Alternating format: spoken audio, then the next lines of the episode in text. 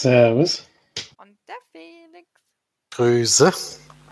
Und passend zur kühlen Jahreszeit haben wir die nordischen Filmtage mitgebracht. Das haben wir das letzte Mal ähm, schon erwähnt. Auch, dass die Hausaufgabe durchaus auch äh, aus den nordischen Filmtagen her stammt. Die besprechen wir tatsächlich aber erst im nächsten Podcast, denn wir teilen die ganzen Sachen mal ein bisschen auf, da wir einiges gesehen haben, beziehungsweise einer von uns. Felix, hat, Felix hat die nordischen Filmtage fast durchgespielt. Ja. Hat nicht ganz geklappt, aber nah dran. Wenn er noch mehr Urlaub gehabt hätte, hätte er wahrscheinlich alles gesehen. Aber so war das schon eine große Leistung. Und Florian und ich haben auch ein bisschen was geguckt. Wir waren auch dabei. ja, die ganzen Spielfilme oder nordischen Filmtage, davon haben wir ja jetzt schon ein paar Mal berichtet. Ich hoffe, ihr kennt es auch alles. Für die, die es noch nicht kennen, ein kleines Filmfest in Lübeck, was jedes Jahr immer vom äh, also Mitte November Nee, die erste Novemberwoche ist erste immer. Novemberwoche, genau. Ähm, immer von Dienstag bis Sonntag geht. Normalerweise natürlich vor Ort. Dieses Jahr war es allerdings online unter den bekannten Umständen. Und es werden immer nordische Filme, also Skandinavien, Lettland, also baltische Länder und so weiter. Alles Mögliche. Alles, was im Norden liegt und wo es schön kühl ist, werden Filme von dort gezeigt, die natürlich sonst eher es schwierig haben, nach Deutschland zu schaffen. Im Originalton mit englischen Untertiteln. Das haben wir jetzt dieses Jahr tatsächlich auch gehabt. Und ähm, wir sind natürlich normalerweise als Carla Kolumna dort vor Ort, also als Presse, und hatten auch dieses Jahr wieder das Glück, uns akkreditieren zu dürfen und so viele Filme zu schauen, wie wir wollten oder schafften, was Felix durchaus ausgenutzt hat. Nicht wahr? Aber nicht nur ich. Ihr habt es ja auch zur Genüge, denke ich mal. Ich glaube, Felix, ich glaub, Felix hat im Endeffekt 1,20 Euro pro Film bezahlt oder so. Wenn man das umrechnet, kann man. Ist auf jeden Fall günstig. Ja, was ja auch sehr schön ist, weil jetzt hat er viel zu berichten. Wir haben auch äh, einige Filme geschaut. Bei mir sind es insgesamt 13 tatsächlich, obwohl da ein dreimal dieses, diese Bundle von den Kurzfilmen dabei sind. Und Flori hat, wie hast du? Ich glaube, 10, 10 Spielfilme und dann noch ganz viele Kurzfilme. Zwölf Filme habe ich ja. Und Kurzfilme habe ich auch viele geschaut, ja. Aber dazu kommen wir später dann. Mal später, genau. Nur das schon mal ein grober Hinweis ist, wie das Ganze abläuft. Wir haben uns dazu entschieden, heute mal die Spielfilme und die Dokumentationen zu besprechen. Wir versuchen uns sehr kurz und knapp zu halten, weil ihr ja wahrscheinlich leider diese Filme eher selten schauen könnt. Vielleicht laufen sie mal irgendwann im Programmkino. Die meisten kann man allerdings empfehlen und vor allem kann man auch dieses, dieses Filmfest sehr empfehlen man normalerweise auch auf äh, Regisseure oder Schauspieler oder Produzenten und so weiter treffen kann und Fragen stellen kann. Dieses Jahr natürlich nicht. Aber wenn euch sowas interessiert, könnt ihr da auch mal bei YouTube nachschauen. Da gibt es ein paar Interviews, die ihr nachschauen könnt. Ja, ich würde sagen, wir fangen mit den Spielfilmen an. Ich, äh, dadurch, dass ich nicht so viele Spielfilme geschaut habe, rutsche ich immer mal zwischen rein mit ein paar Dokus. Denn die habe ich geschaut. Und ja, da Felix so viel geguckt hat, würde ich mal sagen, fängst du gleich mal mit dem ersten Spielfilm an. Ja, das der, den habe ich auch wirklich als einziger gesehen.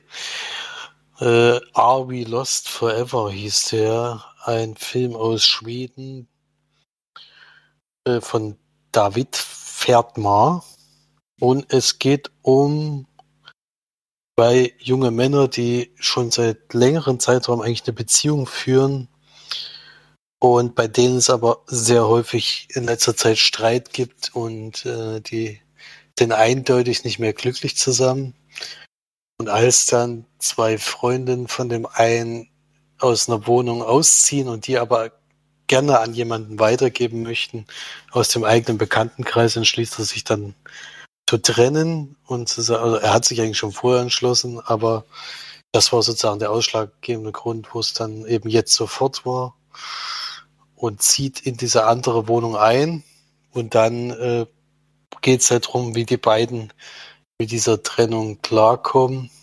Ähm, der eine macht, also dem einen macht das wirklich sehr schwer zu schaffen, also dem wirft das in allen Bereichen eigentlich sehr weit zurück.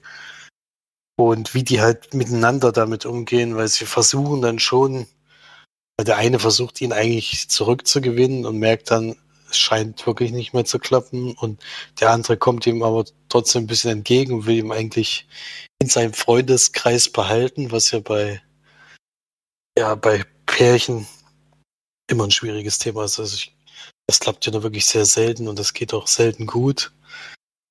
Und darum geht es halt so ein bisschen und eigentlich dachte ich die ganze Zeit, es geht, läuft darauf hinaus, dass vielleicht doch irgendwann äh, wieder zueinander finden, aber es ist dann schon so, dass es auch darum geht, dass, dass sie mit, damit klarkommen müssen, dass die anderen neue Partner finden, dass dann schon unangenehme Szenen dabei sind. Äh, also das, also ich kann da auch verstehen, also der eine ist wirklich sehr getroffen dadurch im Moment und das kann ich schon nachvollziehen, dass das, glaube ich, wenn du eine lange Beziehung mit jemandem hattest und der findet dann jemand Neuen und du versuchst dann trotzdem noch mit demjenigen befreundet zu sein, ich glaube, das macht einen wirklich kaputt. Also da kann ich das äh, schon nachvollziehen, was er dann auch äh, dadurch leidet die ganze Zeit.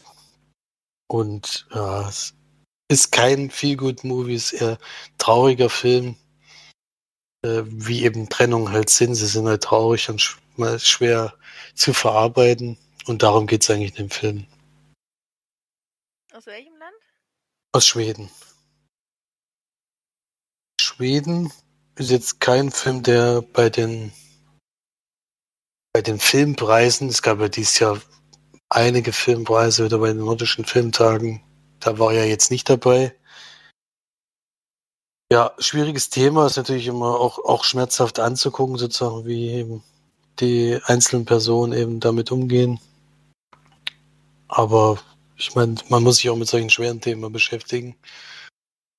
Und ja, kann man, kann man gut gucken. Ist jetzt kein Film, den ich jetzt unbedingt empfehlen würde. Also da, ähm, da habe ich schon an dem Wochenende bessere Filme gesehen, aber wenn man sich mit dem Thema auseinandersetzen will oder kann, denke ich mal, ist das schon gut gemacht. Ob das jetzt zwei Männer sein mussten oder es hätte auch, also gibt jetzt gibt jetzt nicht unbedingt einen Grund, dass es so ist, aber es ist ja völlig in Ordnung, wenn es eben auch mal so gezeigt wird. Aber das, das kann man schon gut gucken, aber es ist jetzt kein Film, wo ich jetzt gesagt hätte, den hättet ihr jetzt nicht verpassen dürfen. Sonst hätte ich ihn euch ja auch noch als Filmtipp geschickt. Deswegen habe ich jetzt auch relativ spät erst gesehen, also so viele Möglichkeiten gab es dann auch nicht mehr. Und von mir gibt es da 5 von 10 Leinwandperlen. Ja, der nächste Film hast, glaube ich, auch noch du geguckt. nee, da kann ich reingrätschen. Ähm, der nächste Film ist halt Charter. Falls man in dieser Reihenfolge vor, vorgehen. Und wieder ein schwedischer Film von Amanda Kernell, falls man sie so ausspricht, weiß ich natürlich nicht genau.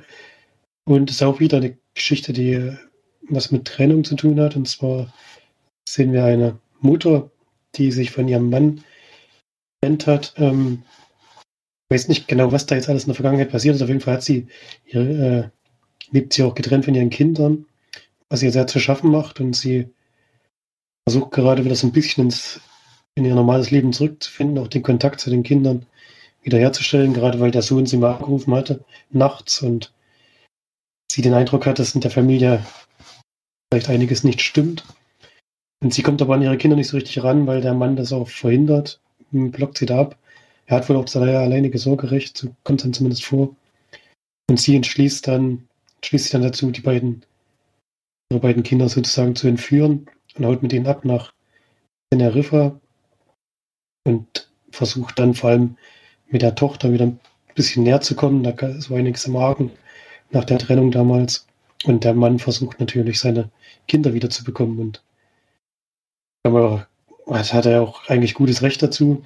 Und dann, wie gesagt, er hat anscheinend Sorgerecht und das Ganze spitzt sich natürlich dann am Ende ein bisschen zu und das zeigt dieser Film, ja. Er war auch der erste Film, den ich geschaut habe, überhaupt bei den Filmtagen dieses Jahr und war gleich einer der die mir am besten gefallen haben. Ist ja ein Drama, was sowieso immer so mein Genre ist und fand es einfach sehr gut erzählt und auch wie es sich dann am Ende so, wie es alles ausgeht und wie es gemacht wurde, hat mir wirklich gut gefallen.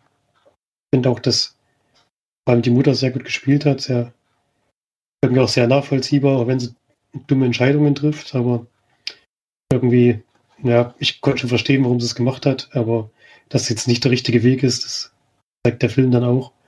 Und auf jeden Fall ein Film, der mich beeindruckt hat und der mir, wie gesagt, gut gefallen hat. Und bin da schon gleich mal bei 8 von 10 Leinwandperlen für Charter.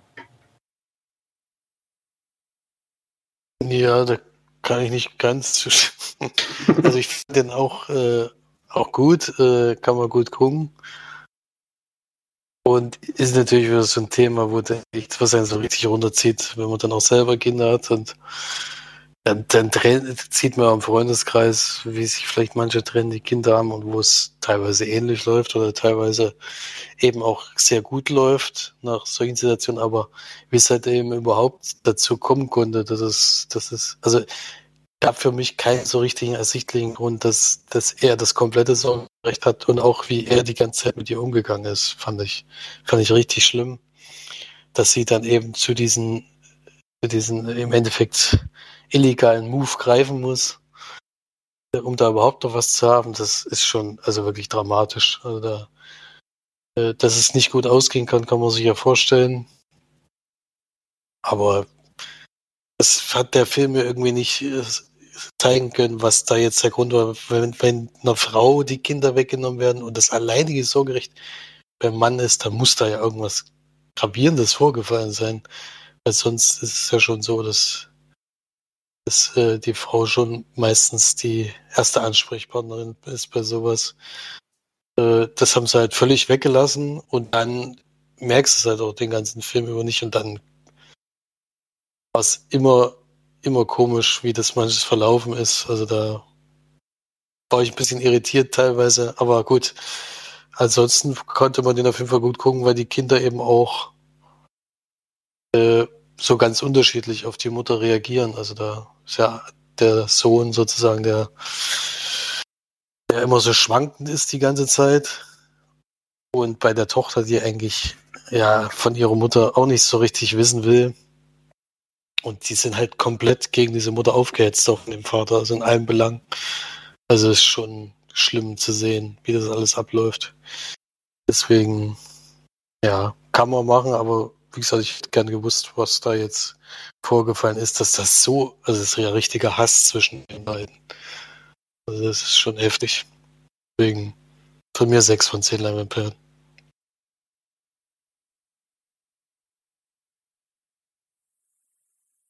Oh, so scheiden sich die Geister. 123 Minuten ist der nächste Film, der längste Tag heißt ja. Und ist wieder aus Schweden. Den hat, glaube ich, nur Felix gesehen. Stimmt nicht ganz, der ist nämlich aus Finnland. Hier steht SE, Schweden. Okay, dann ist die Sprache Finnisch, okay.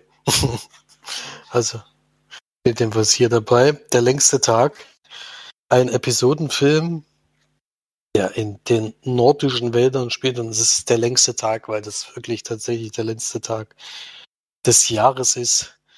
Bei denen ist es ja so, dass ich glaube, 22 Stunden ist es da hell. An dem längsten Tag, den es dort gibt. Und Episodenfilm ist deswegen, weil wir ganz viele verschiedene Personen treffen. Es gibt da einen Fernfahrer, der auf seiner letzten Tour ist, bevor er in Rente geht. Dann gibt es eine Mutter, die bettlägerisch ist und ja, sich trotzdem noch um zwei Kinder kümmern muss irgendwie. Ähm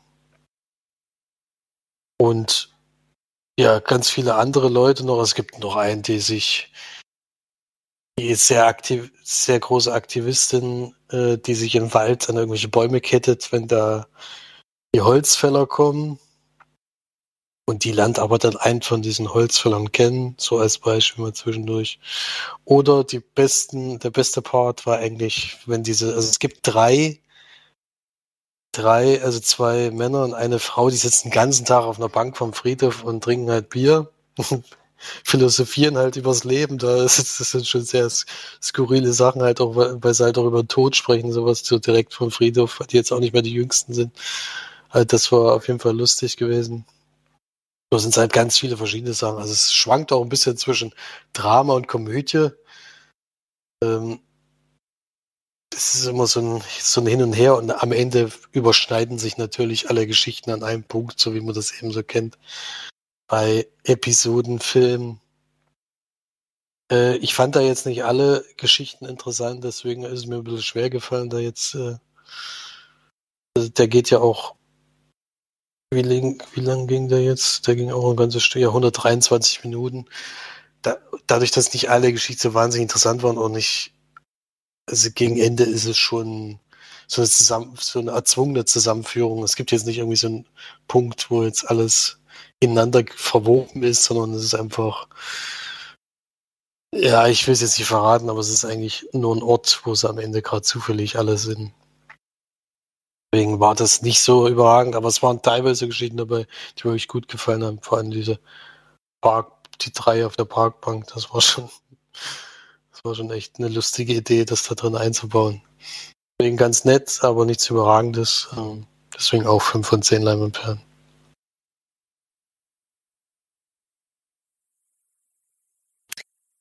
Dann kommen wir mal nach Island. Island ist ja immer ein sehr sympathisches Land. Und da war Floria auch schon mal. Deswegen passt das ja, dass du jetzt den nächsten äh, Film aussuchst, den ich auch fast geguckt hätte, aber mich dann doch umentschieden habe ich weiß, ja, ich weiß auch nicht genau, ob das für dich gewesen wäre. Totale Eskalation. ähm, ist ein knackiger 90 Minuten, eine Komödie, würde ich schon sagen. Die Regisseure versuche ich jetzt mal nicht auszusprechen. Äh, der, Lex, der letzte Angelausflug heißt der. Und es geht um eine Gruppe von wirklich, sind wirklich nur Männer. Sechs, glaube ich. Ja, sechs Männer, die, wie der Till schon sagt, eben zum Angelausflug aufbrechen. Natürlich so verschiedene Charaktere. Der eine ist ein Businessmann, der das alles organisiert hat und dann sind so ein paar, ja, die so ein bisschen durchs Leben sich durchwursteln, hat man dabei und noch zwei so aus der Mittelschicht, würde ich sagen. Das können wir es vielleicht am besten zusammenfassen. Und die beim Angeln teilen sie sich in Zweierteams auf und treten halt so ein bisschen gegeneinander an, versuchen immer die besten Angelstellen am Bach herauszukriegen und gehen Lachs fischen. Und nee, in, in Island. Eins allerdings nicht mehr wie der Bach oder wie der Fluss hieß, aber das ist ja nicht so wichtig. Das ist allerdings ein schönes Ausflugsziel, muss man schon sagen. Also von den Bildern her sah das schon ziemlich cool aus. Und das Ganze eskaliert dann in die Richtung, dass eben die jetzt auch das Leben genießen in dieser Zeit, verabschieden sich da am Anfang natürlich von ihren Frauen und dann gibt es halt so eine Männerzeit und dann mit allem, was da so dazugehört. der Film dreht ja wirklich bis, bis zum Ende ein bisschen frei, also sieht schon einiges. Ähm, ich habe dann das Interview mit den beiden Regisseuren gehört danach, die haben gesagt, die haben für den Film drei LKWs gebraucht. Einen fürs Equipment, einen für den Wein und einen fürs Bier. so, so, kam ihm der Film auch vor, also was da so Alkohol da durchgeflossen wird, ist schon einiges. Also eigentlich müssten alle an einer Alkoholvergiftung sterben, die da mitgespielt haben, wenn es wirklich gesoffen hätten. Und ja, es ist halt. Ähm, ich fand es teilweise witzig, teilweise fand ich es dann völlig übertrieben und zum Ende hin war es dann einfach auch too much, sag ich mal. Glaubt man auch nicht mehr, dass das so ablaufen könnte, was da alles passiert. Und, ähm, auch wie sie dann aus, aus den Situationen mit rauskommen, wie sie sich da selbst reinmanövrieren, das geht alles ein bisschen zu einfach. Und wenn auf einmal, auf einmal der Leichenwagen vor der Tür steht und so. wie, das dann, wie das dann funktionieren sollte, weiß ich nicht genau, aber ich will jetzt auch nichts verraten, falls ihn wirklich mal jemand sehen kann. Wie gesagt, das ist halt ja sehr leichte Kost und ähm, hat jetzt auch wirklich keinen Tiefgang oder so. Es rutscht so durch der Film, kann man sich mal anschauen, aber nichts besonders heraushiebendes. Würde ich sechs von zehn Langenperlen geben und kann man machen, wenn wenn man so einen lustigen Abend haben möchte. Da passt das vielleicht ganz gut, wenn man selber auch was trinkt und so. Da passt der Film dann vielleicht ganz gut hin. Ein lustiger Männerabend. so was in der Richtung, ja. Also wahnsinnig lustig fand ich es leider nicht. Ich habe auch erst am Anfang gedacht, das könnte was werden, aber dann geht das ja so völlig in die, in die Binsen, was die da alles machen. Und äh, Ja, so richtig lustig fand ich es leider nicht. Das war einer der wenigen Komödien, die da so in der Runde dabei, äh, dabei waren. Die meisten waren ja wirklich Dramen. Und fand ganz nett, aber mich hatte das nicht überzeugt. Also da gegen Ende wird es dann auch wirklich ein bisschen quatschig dann. Also das weiß ich nicht. Da das geht dann irgendwie dann doch zu weit, dass man dann nicht mehr das nicht mehr so ganz glauben kann, was da alles passiert. Deswegen von mir dann nur vier von zehn Leinwandperlen. Ich grätsche jetzt einfach mal rein und sag, ich bespreche jetzt mal den nächsten Film, damit ich nicht zwei nacheinander bespreche. Nachdem ich jetzt doch mal ein bisschen ruhiger war, habe ich jetzt einen ähm, Film aus Norwegen geschaut. Den hat, haben die anderen beiden. Ach nee, hat Felix nur geschaut. Flori kennt ihn nicht. Dianas Hochzeit heißt der. 87 Minuten, knackig kurz. Das ist ja das Schöne an den nordischen Filmtagen, dass die Filme meistens doch kurz sind. Ähm, Charlotte oder Charlotte Blom hat die Regie geführt. Und hier geht es darum, dass wir eigentlich ein junges Paar begleiten, wie sie ihre beiden Kinder großziehen, vor allem eben Diana, Diana, die auch ein bisschen, ähm, ja, eigentlich ist die Besonderheit von diesem Paar, dass sie am selben Tag heiraten wie damals Lady Di und Prinz Charles, oder? Nee. Doch, passt schon. Genau. Ähm, und das, die zeigen dann auch immer mal so ein paar alte Videos von Lady Di, weil sie so ein bisschen, ähm, ja, dann Zusammenhang versucht zu finden. Und ansonsten begleitet man aber das Pärchen, wie sie dann eben groß wird. Also die, die, die Kinder dann groß werden. Sie kriegen eben Diana und dann noch Jung. Weißt du noch, wie der hieß? Äh. Nee. habe gerade überlegt, aber ich glaube nicht. genau, weiß ich jetzt gerade auch nicht mehr. Steht auch hier irgendwo nirgendwo. Ja, und äh, die befreunden sich dann mit ihren Nachbarn, die aber auch so ein bisschen ein schwieriges. Äh, Leicht schwierig. Beziehungsverhältnis haben und ganz anders sind, als sind sehr spießig und die beiden, die, die Hauptpersonen, die beiden sind eigentlich sehr so hippie, so ich mache, was ich will und mein Leben ist toll sind. Und ja, das äh, hat natürlich Auf und Ups. Und es endet dann tatsächlich in der Hochzeit von Diana, wo sich der Kreis dann wieder schließt. Und ja, es ist ein ganz amüsanter Film, man kann ihn gucken. Mm, ich fand diese Verbindung zwischen Lady Di und diesem Film völlig überflüssig. Also es hätte überhaupt nicht sein müssen, weil die dann teilweise zwischendrin auch nochmal reingespielt wurden, so und dann einmal kurz ihr Tod thematisiert wurde und das war's. Also für mich völlig, völlig überflüssig tatsächlich. Ansonsten ist das Pärchen eigentlich ganz interessant, würde man sagen, ist nicht unbedingt sympathisch, weil die doch auch sehr, sehr durcheinander gewürfeltes Leben haben und sich irgendwie, ja, nicht so ganz sympathisch darstellen. Und ja, fand aber den Film alles in allem eigentlich ganz witzig und ist eine, schon eher eine Komödie auf jeden Fall. Und ja, Felix hat ihn ja auch geguckt, fand ihn am Ende vor allem wahnsinnig witzig. Ich musste zwar auch lachen, aber ich habe mich jetzt nicht zerruppt vor Lachen, wie du es immer gerne sagst. Ja, das war eine sehr schöne Szene, die ich mir auch mehrmals, mehrmals eingezogen habe. Ähm, ja, die passt einfach so schön zu dem Film. Ähm, das Ende hat mir eh gut gefallen. Kommt ja auch nicht so oft vor. Und ja, allgemein, wie die miteinander umgehen, ist schon ein bisschen schwierig, dass die überhaupt Pärchen sind, aber es ist ja, bei Nachbarn ist es ja noch viel schlimmer eigentlich, dass die überhaupt ein Paar gewesen sind. Hat mich sowieso gewundert. Ich glaube, das sollte einfach nur so ein bisschen überzogen sein, alles.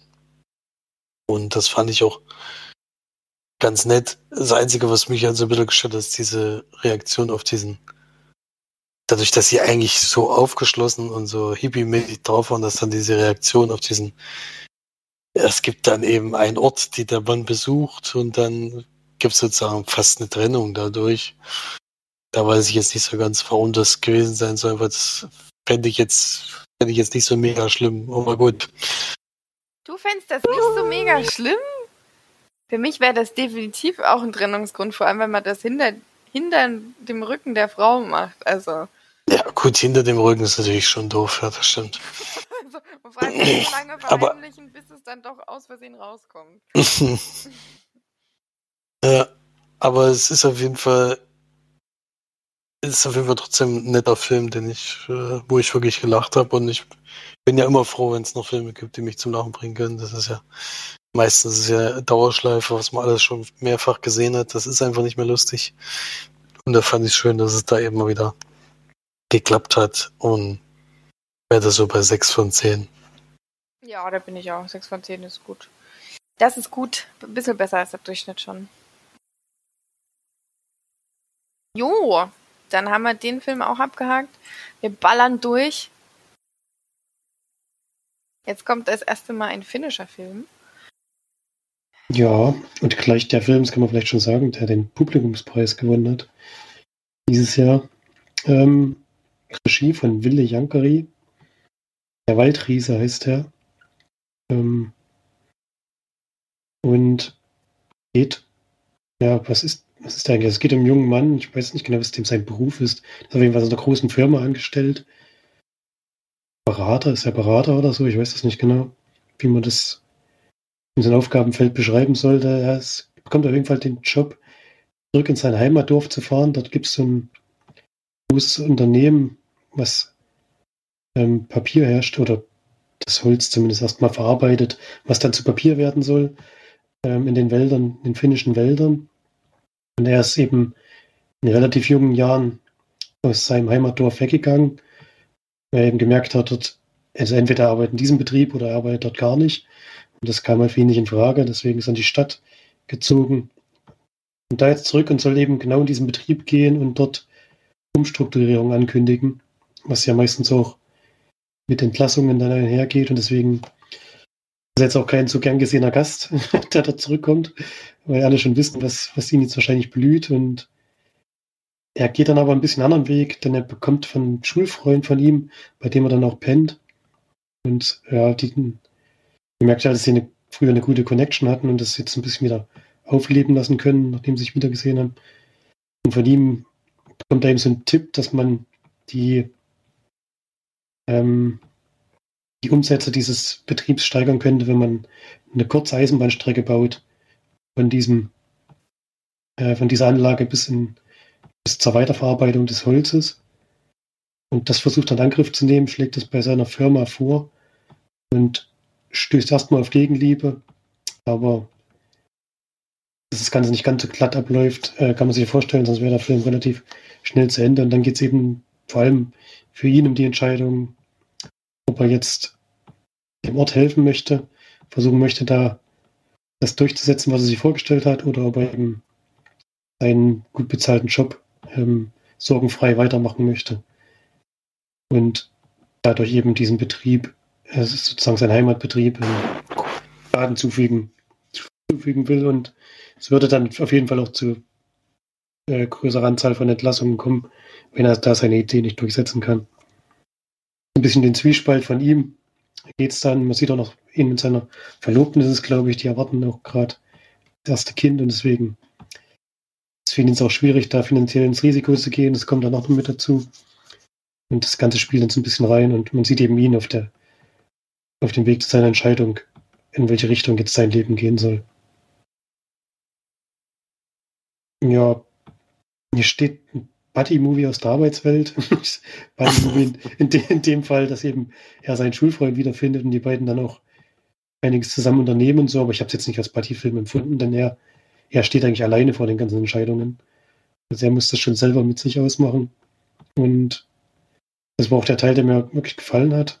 Also fand das ein sehr gut erzähltes Drama, was jetzt auch nicht so klingt es vielleicht ähm, schlimmer, als es am Ende ist. Ich finde, es ist bisschen locker erzählt, dadurch leichter zugänglich und so. Ich denke auch deswegen hat er diesen Preis gewonnen, weil es eben kein so ein ganz knallhartes Drama ist. Auch wenn es ein wichtiges Thema umfasst und da viele Menschen auch dranhängen, viele Arbeitsplätze dranhängen. Aber wie gesagt, jetzt nicht ganz so, ja, ein ganz so schlimmes Drama, wie ich es teilweise bei den Filmtagen auch noch gesehen habe. Das ist jetzt nicht, sondern es ist ein bisschen leichter erzählt und dadurch, wie gesagt, kann man kann man sich dem Thema auch gut annehmen und den Film gut anschauen, fand ich. Also mir hat er wirklich auch gut gefallen. Auch einer der besseren Filme, oder einer der besten Filme, die ich gesehen habe dort. Und gibt dem 7,5 von 10 Leinwandperlen. Spaß gemacht auf jeden Fall. Ja, das sehe ich auf jeden Fall ähnlich. Also für mich ist es sogar der beste Film, den ich da gesehen habe.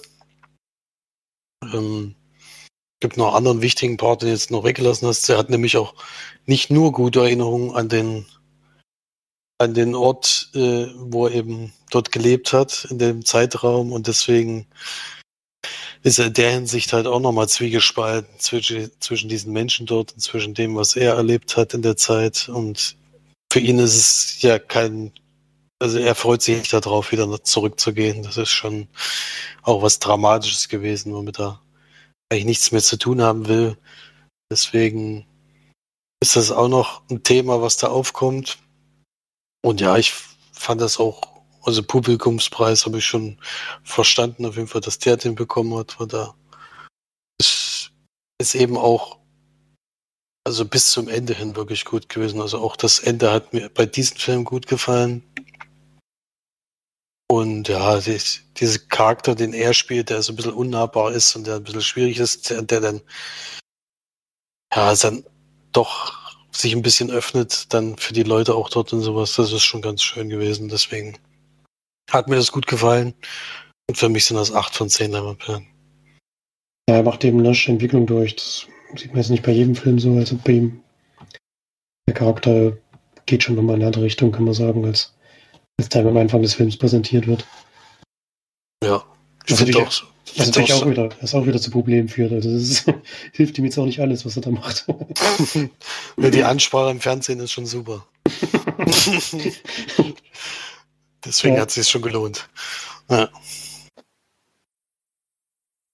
Sehr schön, ein guter Film auf jeden Fall. Dann können wir ja super gut überleiten zu dem, zu einem nächsten preisgekrönten Film, nämlich tatsächlich für den besten Spielfilm laut den Kritikern. Ähm, ein Film aus Lettland, seit 1990 das erste Mal wieder der beste Spielfilm aus Lettland. Ähm, auch wieder ein Regie Darke Püke. Keine Ahnung, vielleicht auch Darse Püse. Ähm, die Grube heißt der Film. Ein Drama, was 111 Minuten geht. Und man begleitet einen Jungen in einem lettischen Vorort, würde ich mal sagen, oder so, so ein Dorf, der mittlerweile bei seiner Großmutter lebt, weil seine Mutter ihn nicht möchte und sein Vater verstorben ist. Der dann über Umwegen und äh, ja, etwas düstere Wege, sage ich mal, zu einer Person oder einem, einem hm, zu jemandem trifft, der relativ außerhalb lebt und bei dem er dann ähm, herausfindet, dass dort sein Vater. Okay, Felix ist schon jetzt schon gelangweilt von meiner. Ich bin einfach, ich bin einfach müde. Kann man sich ja auch denken nach über 30 Filmen die man geschaut hat. Nee, die habe ich ja nicht heute geschaut. das wäre auch geil gewesen. Heute nur 29. Der da auf jeden Fall auf eine Entdeckung in, trifft, die in der Vergangenheit seines Vaters liegt, der nämlich tatsächlich Künstler war und der kleine Junge, ich glaube, der hieß, ist er nicht Markus? Ja, Markus mit zwei S, der äh, auch selber künstlerisch begabt ist und der dann diese, dieses Kunstwerk für, für seinen Vater quasi oder auch für seine Großmutter sozusagen vollenden möchte. Ja, ähm, ein ja, man, man trifft auf sehr viele Nebenstränge, würde ich mal sagen. Es passiert ganz schön viel in dem Film. Ist es euch das auch so gegangen? Das ist irgendwie ganz schön viel war da los. Auf jeden Fall, ja. Also sind ja mindestens drei größere Erzählstränge, die miteinander verwoben sind. Mit dem Onkel, oder ich glaube seine Tante ist es, oder ich weiß gar nicht genau. Die da mit ihrem Schlägerfreund da oder Schlägermann da lebt. Eine ziemlich deprimierende Geschichte, auf jeden Fall. Die war auf jeden Fall sehr deprimierende Geschichte, ja. Und ähm, sein, seine Großmutter ist auch noch mit der, mit dem Mann, der in, im Wald wohnt, auch noch irgendwie verbandelt. Und ja, der kleine Junge hat auch nicht unbedingt das netteste und schönste Leben, muss man mal ehrlich sagen. Wenn man von seiner eigenen Mutter verstoßen wird, das ist immer, glaube ich, ein großes, großes Drama. Es ist tatsächlich äh, scheinbar eine Literaturverfilmung, die ich gerade gelesen habe. Und ja, ich fand den gut. Ich fand, es war jetzt nicht, nicht so was, was mich umgehauen hat oder was ich toll fand. Ich fand, der war sehr, sehr gut gedreht. Er hatte ganz viele sehr lange äh, Szenen, also die wirklich auch schön gedreht wurden. Also Kameraführungen und so, die waren teilweise wirklich sehr lange ohne Cut und ich habe den auch gerne geguckt, fand den aber ein bisschen zu lang und mir war wirklich ein bisschen zu viel los. Also einige Dinge hätte ich jetzt nicht gebraucht. Er ist zum Beispiel jetzt so der Nachbarstochter oder so oder einer ja, Freundin von ihm, eine jüngere, mit, also die behandelt er nicht so toll. Und das fand ich irgendwie, hat mir irgendwie nicht so eingeleuchtet, warum das jetzt hätte sein müssen. Warum das auch so damit so anfängt. Und warum auch der Film überhaupt so hieß. also das war ja dann nur deswegen. Und eigentlich ging es ja um was ganz anderes, aber vielleicht habe ich da auch irgendwie was verpasst. Naja. Naja, verpasst nicht. Ich glaube, das war einfach als Einstieg in den Film so gedacht mit so einer relativ. Ja. Er wird halt eingeführt als sehr unsympathischer Charakter und das weicht sich ja dann während des Films ein bisschen auf, auch wenn er mal schwierig ist. Also man merkt schon, dass, dass er viel erlebt hat in seinem noch jungen Leben. Und das hat ihn jetzt natürlich auch charakterlich nicht, nicht wirklich gefestigt oder so. Also er ist da schon sehr, sehr sprunghaft in dem, was er macht und so wie er so drauf ist, bis er dann eben sozusagen dort seine künstlerische Art das richtig entdeckt. Und dann hat er schon was gefunden, was er auch gerne macht. Wo er immer wieder hin will. Vorher wusste er gar nicht so richtig, was er mit sich anfangen sollte. Und dadurch passiert es meist, dass man wirklich einen Blödsinn macht und nicht weiß, was man machen soll. dann macht, macht man mal den größten Mist. Das stimmt, aber deswegen ergibt sich mir nicht, warum es dann die Grube aber ist ja egal. Muss, muss mir ja auch nicht gefallen, dass es so betitelt wurde. ich fand den trotzdem gut. Ich würde da so sieben von zehn Leinwandperlen geben. Ja, da schließe ich mich an. Das passt. Da schließe ich mich auch an. Wow! Das ist ja der Hit. Dänisch kommt jetzt zum ersten Mal. Eine total normale Familie. ja, oh, jetzt kommt hier gerade wieder Sirene. Alles schon. Nein, das war wieder Krankenwagen. Die holen mich hoffentlich nicht ab. ähm, ja, total normal. Wenn der Titel schon so ist, kann man sich ja schon vorstellen, da ist, kann irgendwie nicht so ganz stimmen. Sonst würde der Film ja nicht so offensichtlich so heißen. Denn ganz so normal sind sie eben doch nicht. Es geht um das, also es gibt inzwischen, es gibt die Eltern, es gibt zwei Töchter, die eine ist elf und die andere ist 14. Und eigentlich ist alles Friede, Freude, Eierkuchen. Die jüngste spielt Fußball, wo der Vater immer sehr viel dabei ist und sie auch wahnsinnig unterstützt, äh, weil er auch selber großer Fußballfan ist. Und ja, die Tochter geht gerade auf ihre Konfirmation zu. Da bereitet sie sich so ein bisschen drauf vor. Und die sind anscheinend auch ein funktionierendes Pärchen, jedenfalls diese Eltern. Und dann wollen sie einen Hund kaufen. Das kommt dann alles ein bisschen plötzlich. Äh, dann sind sie eigentlich vor Ort und alles ist geklärt, aber dann kommt auf einmal die Mutter los, wir fahren jetzt nach Hause, lass den Hund da. Und dann sind sie zu Hause und die Mutter ist mega sauer und äh, sagt dann, vielleicht wäre es jetzt mal gut, wenn du es den Kindern sagst und was ich alles. Und in dem Moment gehst du eigentlich davon aus, dass der Mann fremdgegangen ist oder sowas. Und äh, dann sagt es aber selber nicht, sondern aus der Wut heraus sagt es ihm seine Frau, ja, ähm, euer Vater möchte gerne eine Frau sein. Und er geht auch schon seit längerem zu so Therapiesitzungen und nimmt auch schon Hormone. Und es ist dann tatsächlich so, dass die sich dann scheiden lassen aus diesem Grund, kann man sich ja vorstellen. Und er kriegt diese Operation aber nicht in Dänemark äh, durchgesetzt, sondern er muss dann nach Thailand fliegen und lässt sich da auch tatsächlich umoperieren zu einer Frau.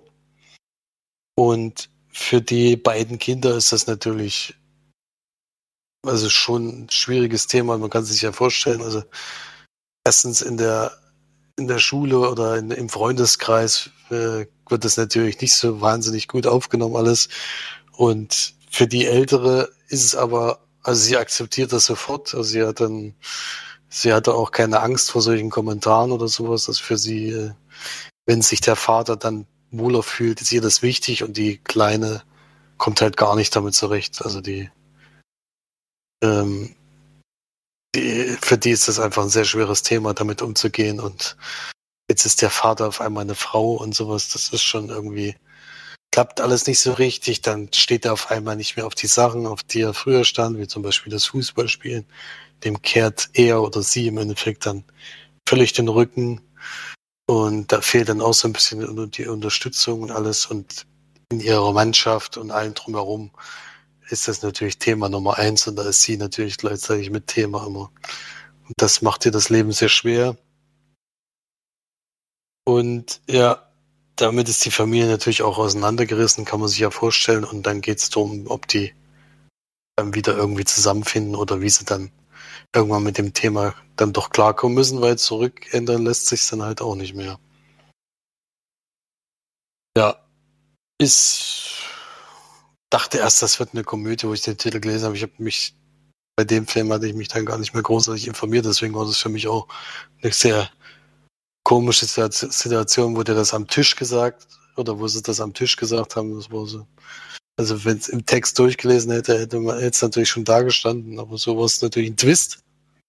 In dem Moment, wo du gedacht hast, ach du Schande, was ist denn jetzt los? Und dann ist es auch für einen selber unangenehm. Also man kann die Tochter in gewissen Situationen auch verstehen, wie schwierig es ist, damit umzugehen. Äh, der Vater sich so umentscheidet. Also das ist ja wirklich ein kompletter Einschnitt auch für sie. Ich meine, die, die hat im Endeffekt hat sie ja keinen Vater mehr, sondern nur eine Mutter oder zwei Mütter dann und die eine, eine benimmt sich halt jetzt auf einmal, also er benimmt sich dann halt auch wie so eine also schon richtig wie eine Frau. Also nicht so, dass der noch irgendwelche männlichen, äh, also auch die Stimme ist auf einmal höher und alles. Und das ist, kann mir schon vorstellen, dass das da, also als Kind äh, könnte ich mir das auch nicht so richtig, ja, wie ich damit umgehen müsste, kann ich mir nicht so richtig vorstellen, aber gut.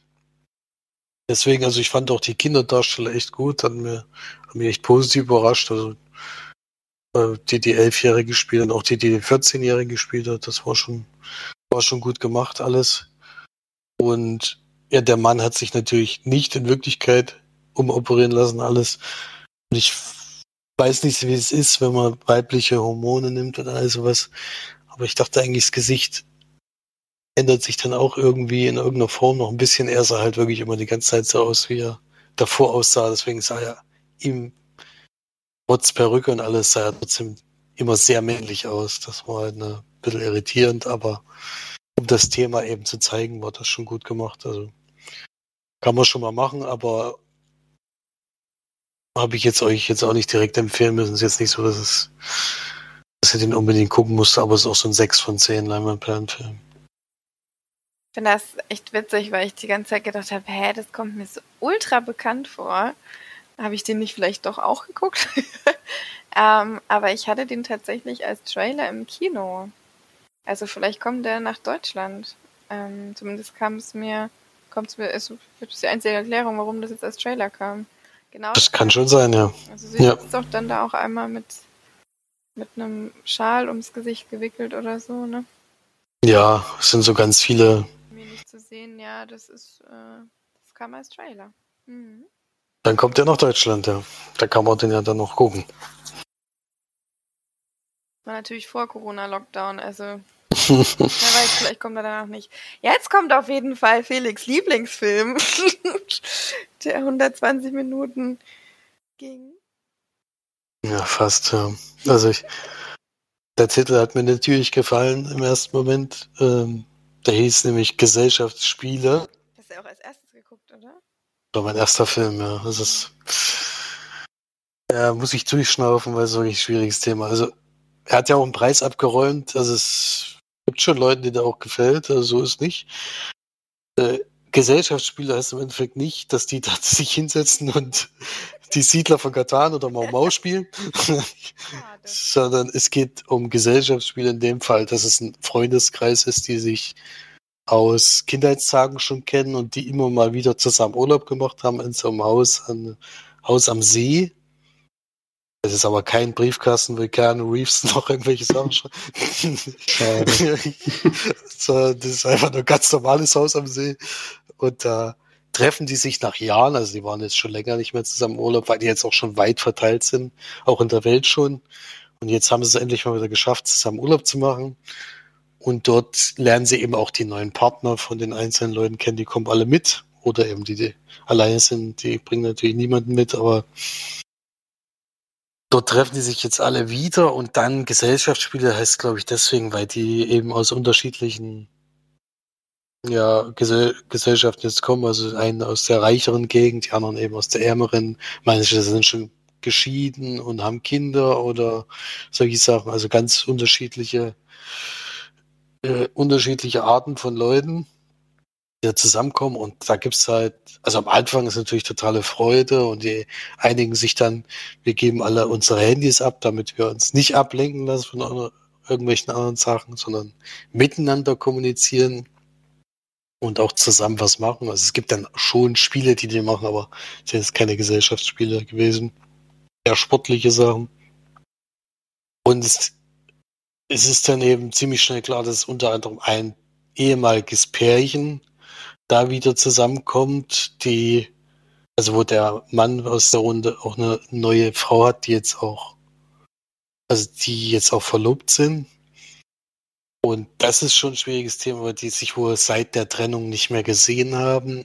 Und ja, das, wie eben auch schon beim ersten Film, einfach immer schwierig, wenn man da wieder zusammenkommt und dann so tut, als wären auf einmal beste Freunde. Klappt ja sowieso meistens nicht. Und auch bei den anderen äh, merkt man mit der Zeit, diese Beziehung oder dieses Leben, was die jetzt führen, das gefällt ihnen eigentlich gar nicht so richtig. Und dann, äh, ja, kommt es halt zu vielen Gesprächen, zu vielen Auseinandersetzungen, was weiß ich alles.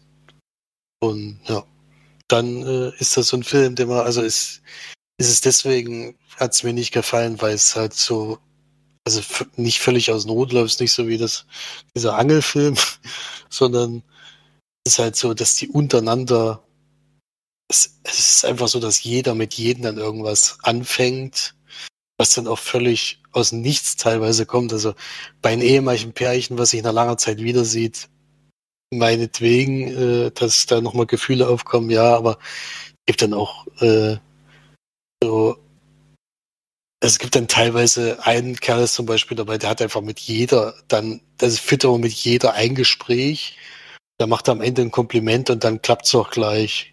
Auch wenn die einen Partner mit dabei haben oder schon Kinder haben oder was weiß ich alles, da dann trotzdem gleich losgelegt und sowas. Das sind halt so Sachen, die ich irgendwie nicht nachvollziehen kann. Also wenn es so läuft, dann äh, ist das auch kein guter Freundeskreis. Also dann sollten die sich eigentlich nicht miteinander treffen, wenn da also entweder streiten sie sich oder sie haben was miteinander. Das, darum ging es eigentlich die ganze Zeit. Deswegen waren das schon 120 Minuten, die mich ziemlich geärgert haben.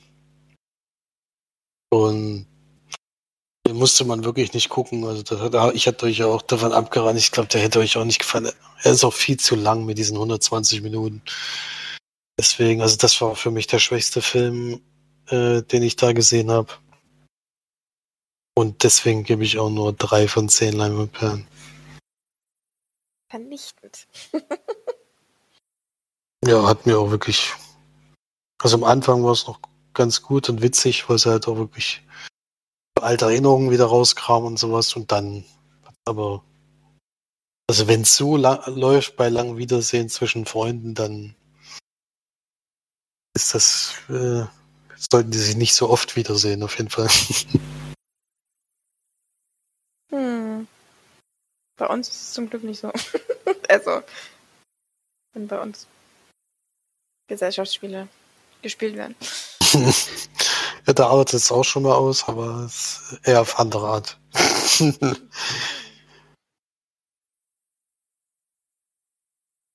ja, Flori. Kommt der Goldregen. Fast. Mhm, ein isländischer Film heißt, wie gesagt, Goldregen von Ragnar Bragason. Geht auch fast zwei Stunden. Auch ein bisschen zu lang, das kann ich schon mal sagen. Er ist fast ein Kammerspiel.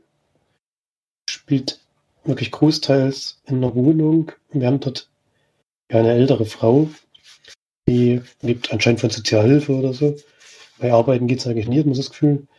Und die pflegt so einen Baumvorgarten, der spielt so eine untergeordnete Rolle, sag ich mal. Da kommt mal jemand vom, weiß gar nicht mehr, was das war, Kulturministerium oder so und sagt halt, der Baum muss weg, weil der nicht artgerecht ist in Island. Und da regnet sich halt drüber auf, aber größtenteils geht es um die Beziehung zu ihrem Sohn, den sowohl sein ganzes Leben lang ziemlich unterbuttert hat, auch immer davon redet, wie krank er ist und wie Medikamente ihm, sie ihm schon als Kind einflößen musste und so. Und dadurch, dass es eben da auch so eine Krankheit diagnostiziert hatte, bekommt sie wohl auch ein bisschen mehr Sozialhilfe, äh, pfuscht sich das ein bisschen ihr Leben zurecht, bis dann der Sohn aber eine Freundin findet, eine polnische junge Dame, die eingewandert ist. Äh, schon ihren Hintergrund hat, hat, die Mutter damit ganz schöne Probleme. Und nach und nach ähm, bringt halt diese Freundin das Licht, dass da in der Beziehung zu ihrem Sohn doch einiges schiefgelaufen ist, dass da einiges nicht stimmt, auch mit dieser ganzen Krankheitsgeschichte, die sie ihm da andichtet und so. so und dadurch gerät, geraten dann eben die Parteien ziemlich heftig aneinander. Es gibt dann viele Streitgespräche in dieser Wohnung und das Ganze kulminiert dann so ein bisschen Richtung Weihnachten, wenn sie sich, wenn sie wieder zusammen festfeiern müssen und aber alle sich eigentlich jetzt gerade nicht besonders grün sind. Ja, auch ein Drama, wie gesagt, fast Kammerspiel. Kammerspiele mag ich eigentlich, aber hier, der Film hat es mir nicht so angetan. Es gibt dann noch so eine Nachbarin, die irgendwie ständig in dieser Wohnung mit rum rumhaushaltet, warum auch immer. Das habe ich nicht so ganz verstanden. Ich habe auch nicht verstanden, warum diese Person mit dem Film war. Hat auch so eine komische Nebengeschichte, Nebengeschichte mit einem Schiffsangestellten, den sie da manchmal trifft und so. Und warum dass es diesen Film mit drin sein müsste, wusste ich nicht genau. Es hat auch den bisschen die Länge gezogen, was nicht nötig gewesen wäre. Hätte sich gereicht, auf diese, hätte gereicht, auf diese Mutter-Sohn-Geschichte einzugehen, fand ich. Das war auch mit das Interessanteste am Film. Ähm, insgesamt war es ein bisschen zäh und hat sich gezogen, bei mir zumindest, und deswegen eher eine mittelmäßige Wertung mit 5 von 10 Leinwandperlen. Und war jetzt einer der Filme, die, man jetzt nicht, die ich jetzt nicht unbedingt weiterempfehlen würde. War nicht schlecht gespielt von denen, die dabei waren, aber wie gesagt, hat sich dann doch in die Länge gezogen für mich. Ja, also das war der letzte Film, den ich gesehen habe. Gestern Abend sozusagen, der Abschlussfilm. Und ja, ist wirklich ein schwieriges Thema. Also sie versucht ja sozusagen mit ihrer angeblichen Krankheit und der angeblichen Krankheit des Sohnes so ein bisschen durchs Leben zu kommen, damit sie nicht arbeiten muss und alles. Das ist schon schwierig, vor allem, weil sie völlig nur an immer nur an sich denkt. Also der Sohn ist ja da eigentlich nur äh, dazu da, um eben noch ein bisschen mehr Geld rauszuholen. Und der Sohn ist, der Sohn ist, glaube ich, Anfang 40 oder so, gell? So ja, dazu genau. sagen. Das ist nicht, jetzt nicht mehr Sohn, das klingt so wie ein Kind, aber das ist ja. kein Kind mehr, schon lange nicht mehr. und äh, das, das, äh, dann findet er nur endlich eine Partnerin und da, ich glaube, es wäre allgemein nicht nur, dass sie Polin ist, sondern ich glaube, es wäre keiner gefunden hätte. Das hätte auch eine Isländerin sein können. Die hätte immer so drauf reagiert, weil sie natürlich die Gefahr sieht, dass da äh, sie vielleicht dieses Geld eben nicht mehr bekommt und keine Ahnung. Und sie ist ja auch schon so ein bisschen eine multiple Persönlichkeit, hat man so das Gefühl, weil bei ihr geht es entweder, dass sie total glücklich, total nett ist oder halt extrem aggressiv. Das ist ja immer hin und her gesprungen. Und das ist schon, also für die neue war das schon extrem hart. Also da überhaupt in diese Wohnung nochmal zurückzugehen, das hätte ich glaube ich nicht mehr gemacht, schon alleine nach diesen ersten Treffen. Also was da abgeht mit der Frau, das kannst du eigentlich, kannst du Kind erzählen.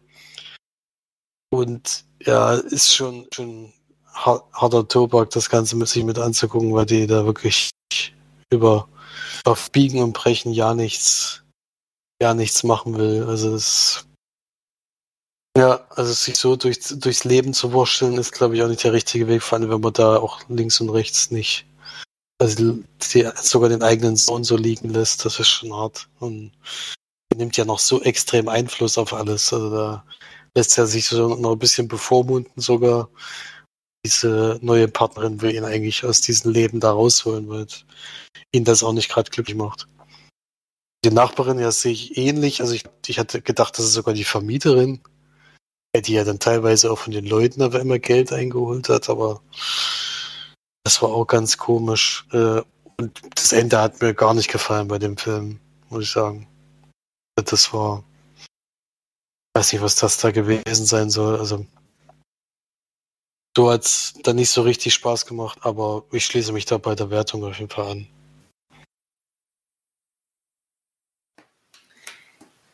Estland will ich jetzt mal einwerfen, denn ähm, ihr habt jetzt schon so viel geredet und ich bin hier immer nur am Zuhören. Deswegen kommt jetzt mal ein kleiner Dokumentationsfilm, der nur 75 Minuten ging, aus Estland natürlich. Eine Sprache retten heißt er, oder im Original Telepestia.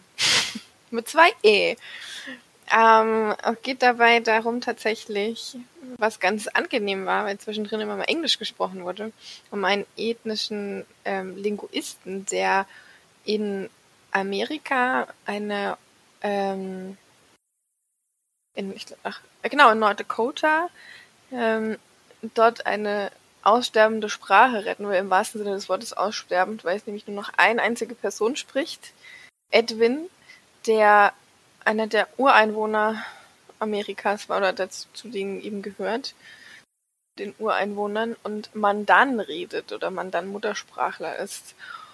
Und der äh, Linguist aus Estland, wie ist er denn eigentlich? Steht hier nirgendwo? Das ist auch interessant. äh, ich kann, konnte mir das leider nicht merken, wie er heißt, aber Indrek Park, genau. Indrek Park. Der reist eben nach, nach Amerika, um dort diese Sprache zu lernen und so viel wie möglich darüber aufzuschreiben, weil es Edwin nämlich nicht mehr ganz so gut geht, ist schon 84 und ähm, versucht quasi dieses Aussterben dieser Sprache zu verhindern, indem er es lernt und so viel notiert, wie es nur geht und dann in den Reservaten den Kindern versucht beizubringen und auch den, den Eltern der Kinder äh, versucht beizubringen, diese Sprache zu sprechen. Das Ganze wird tatsächlich gefördert ähm, durch, durch äh, irgendwelche Förderungen eben. Und die fördern ihn aber nur so lange, bis er wirklich Resultate bringen kann, dass die Kinder diese Sprache langsam annehmen. Und darauf äh, baut sich der Film quasi auf, ob er das schafft oder nicht, diese Sprache dann doch nicht äh, vom Aussterben, also vom Aussterben zu bewahren. Ein sehr, sehr schöner, interessanter kleiner Film und ich mag, ich habe nachher noch eine andere Dokumentation aus Estland. Ich liebe einfach wirklich Estnisch oder Est, ja, ist es dann Estnisch, also die Sprache in Estland, weil ich finde, die ist so schön. Vor allem, wenn die von, von so bassigen Männerstimmen gesprochen wird. Das ist so eine das ist so eine Märchensprache. Ich fand das ja damals schon so schön bei diesem, dieser Dokumentation, die ich damals gesprochen habe über Island, die ja auch so niedlich war, weil es da nicht so viel gibt, außer Elche und noch ein paar andere Sachen.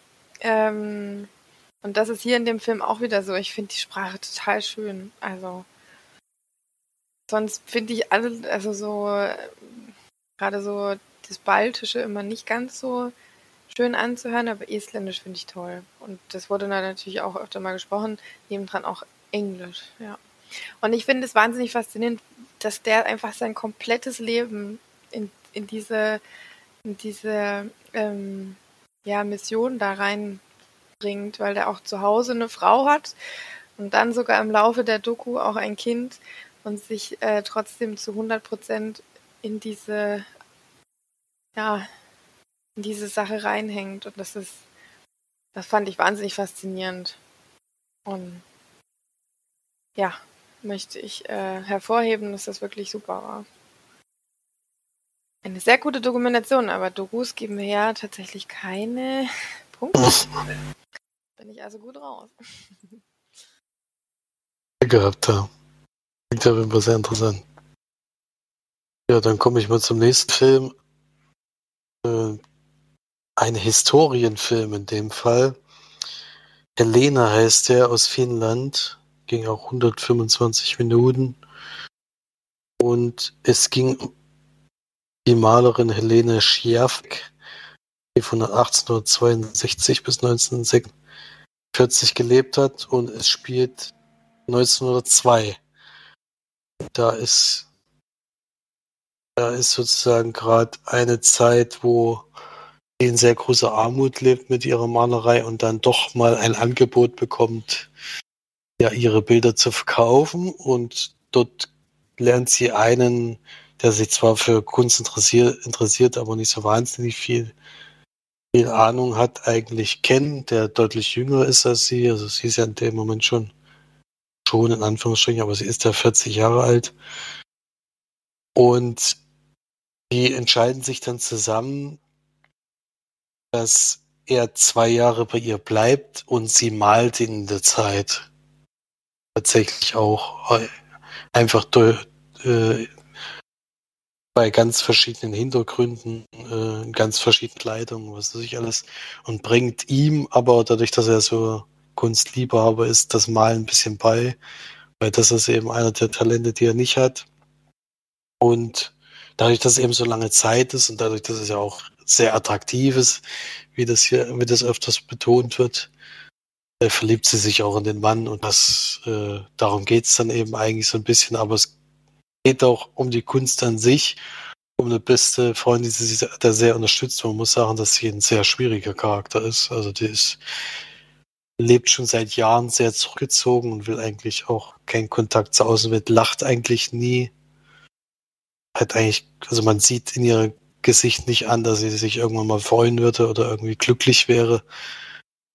Und ja, es ist, dass, dass dieser Mann jetzt so ein bisschen ins Leben kommt, das ist das erste Mal, dass sie wieder ein bisschen aus ihrer krummeligen Leben halt so ein bisschen rauskommt, dass es auch mal wieder anders gehen kann, obwohl sie da jetzt nicht unbedingt direkt herauswächst, sondern das dauert auch seine lange Zeit. Ich meine, er ist ja auch zwei Jahre da, dass er sich halt mal so ein bisschen wieder öffnen kann für was, für was anderes als nur diese Kunst, die sie betreibt und dieses zurückgezogene Leben die ganze Zeit. Völlig kalt in ihrer, in ihrem Charakter und in ihrer Person da eben so ein bisschen rauszukommen.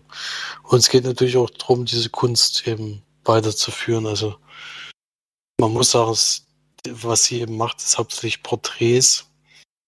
Und es wird doch sehr viel von diesem Zeichenstil gezeigt, den sie da hatte, den sie gemacht hat. Das kenne ich jetzt auch noch nicht so richtig. Das ist halt eher so mit Spachtel und sowas. Also auch sehr, wo die Leinwand sehr stark zerkratzt wird und sowas. Dass da gute Bilder rauskommen, kann man sich immer gar nicht so richtig vorstellen, wenn man alleine sieht, wie die mit der Leinwand umgeht. Aber es sieht dann eben trotzdem gut aus und es beruht auf jeden Fall einer wahren Begebenheit. Äh, und ja, es ist von, von Thema jetzt für mich nicht so wahnsinnig interessant, weil ich eben kein Kunstliebhaber bin. Aber ich denke mal, wenn man da sich in der Richtung auskennt und vielleicht sogar die Malerin kennt, kann man den schon mal gut gucken. Äh, wie gesagt, die halten sich da auch an diese, an diese Geschichte wo sehr nah dran. Deswegen, wenn einem das interessiert, ist das schon ein gutes Thema. Ich fand es auch okay jetzt, aber es war jetzt kein kein äh, herausragender Film, wo ich jetzt sagen würde, müsste ich jetzt unbedingt hoch bewerten, sondern eher so eine durchschnittliche Wertung. Aber ich fand es auch gut gespielt von der Dame. Ist gar nicht so einfach, so diese komplett kühle Person da raushängen zu lassen, selbst bei ihrer besten Freundin, bei der sie, mit der sie immer zusammen ist. Da kommt jetzt auch keine, kein nettes Wort so richtig rüber.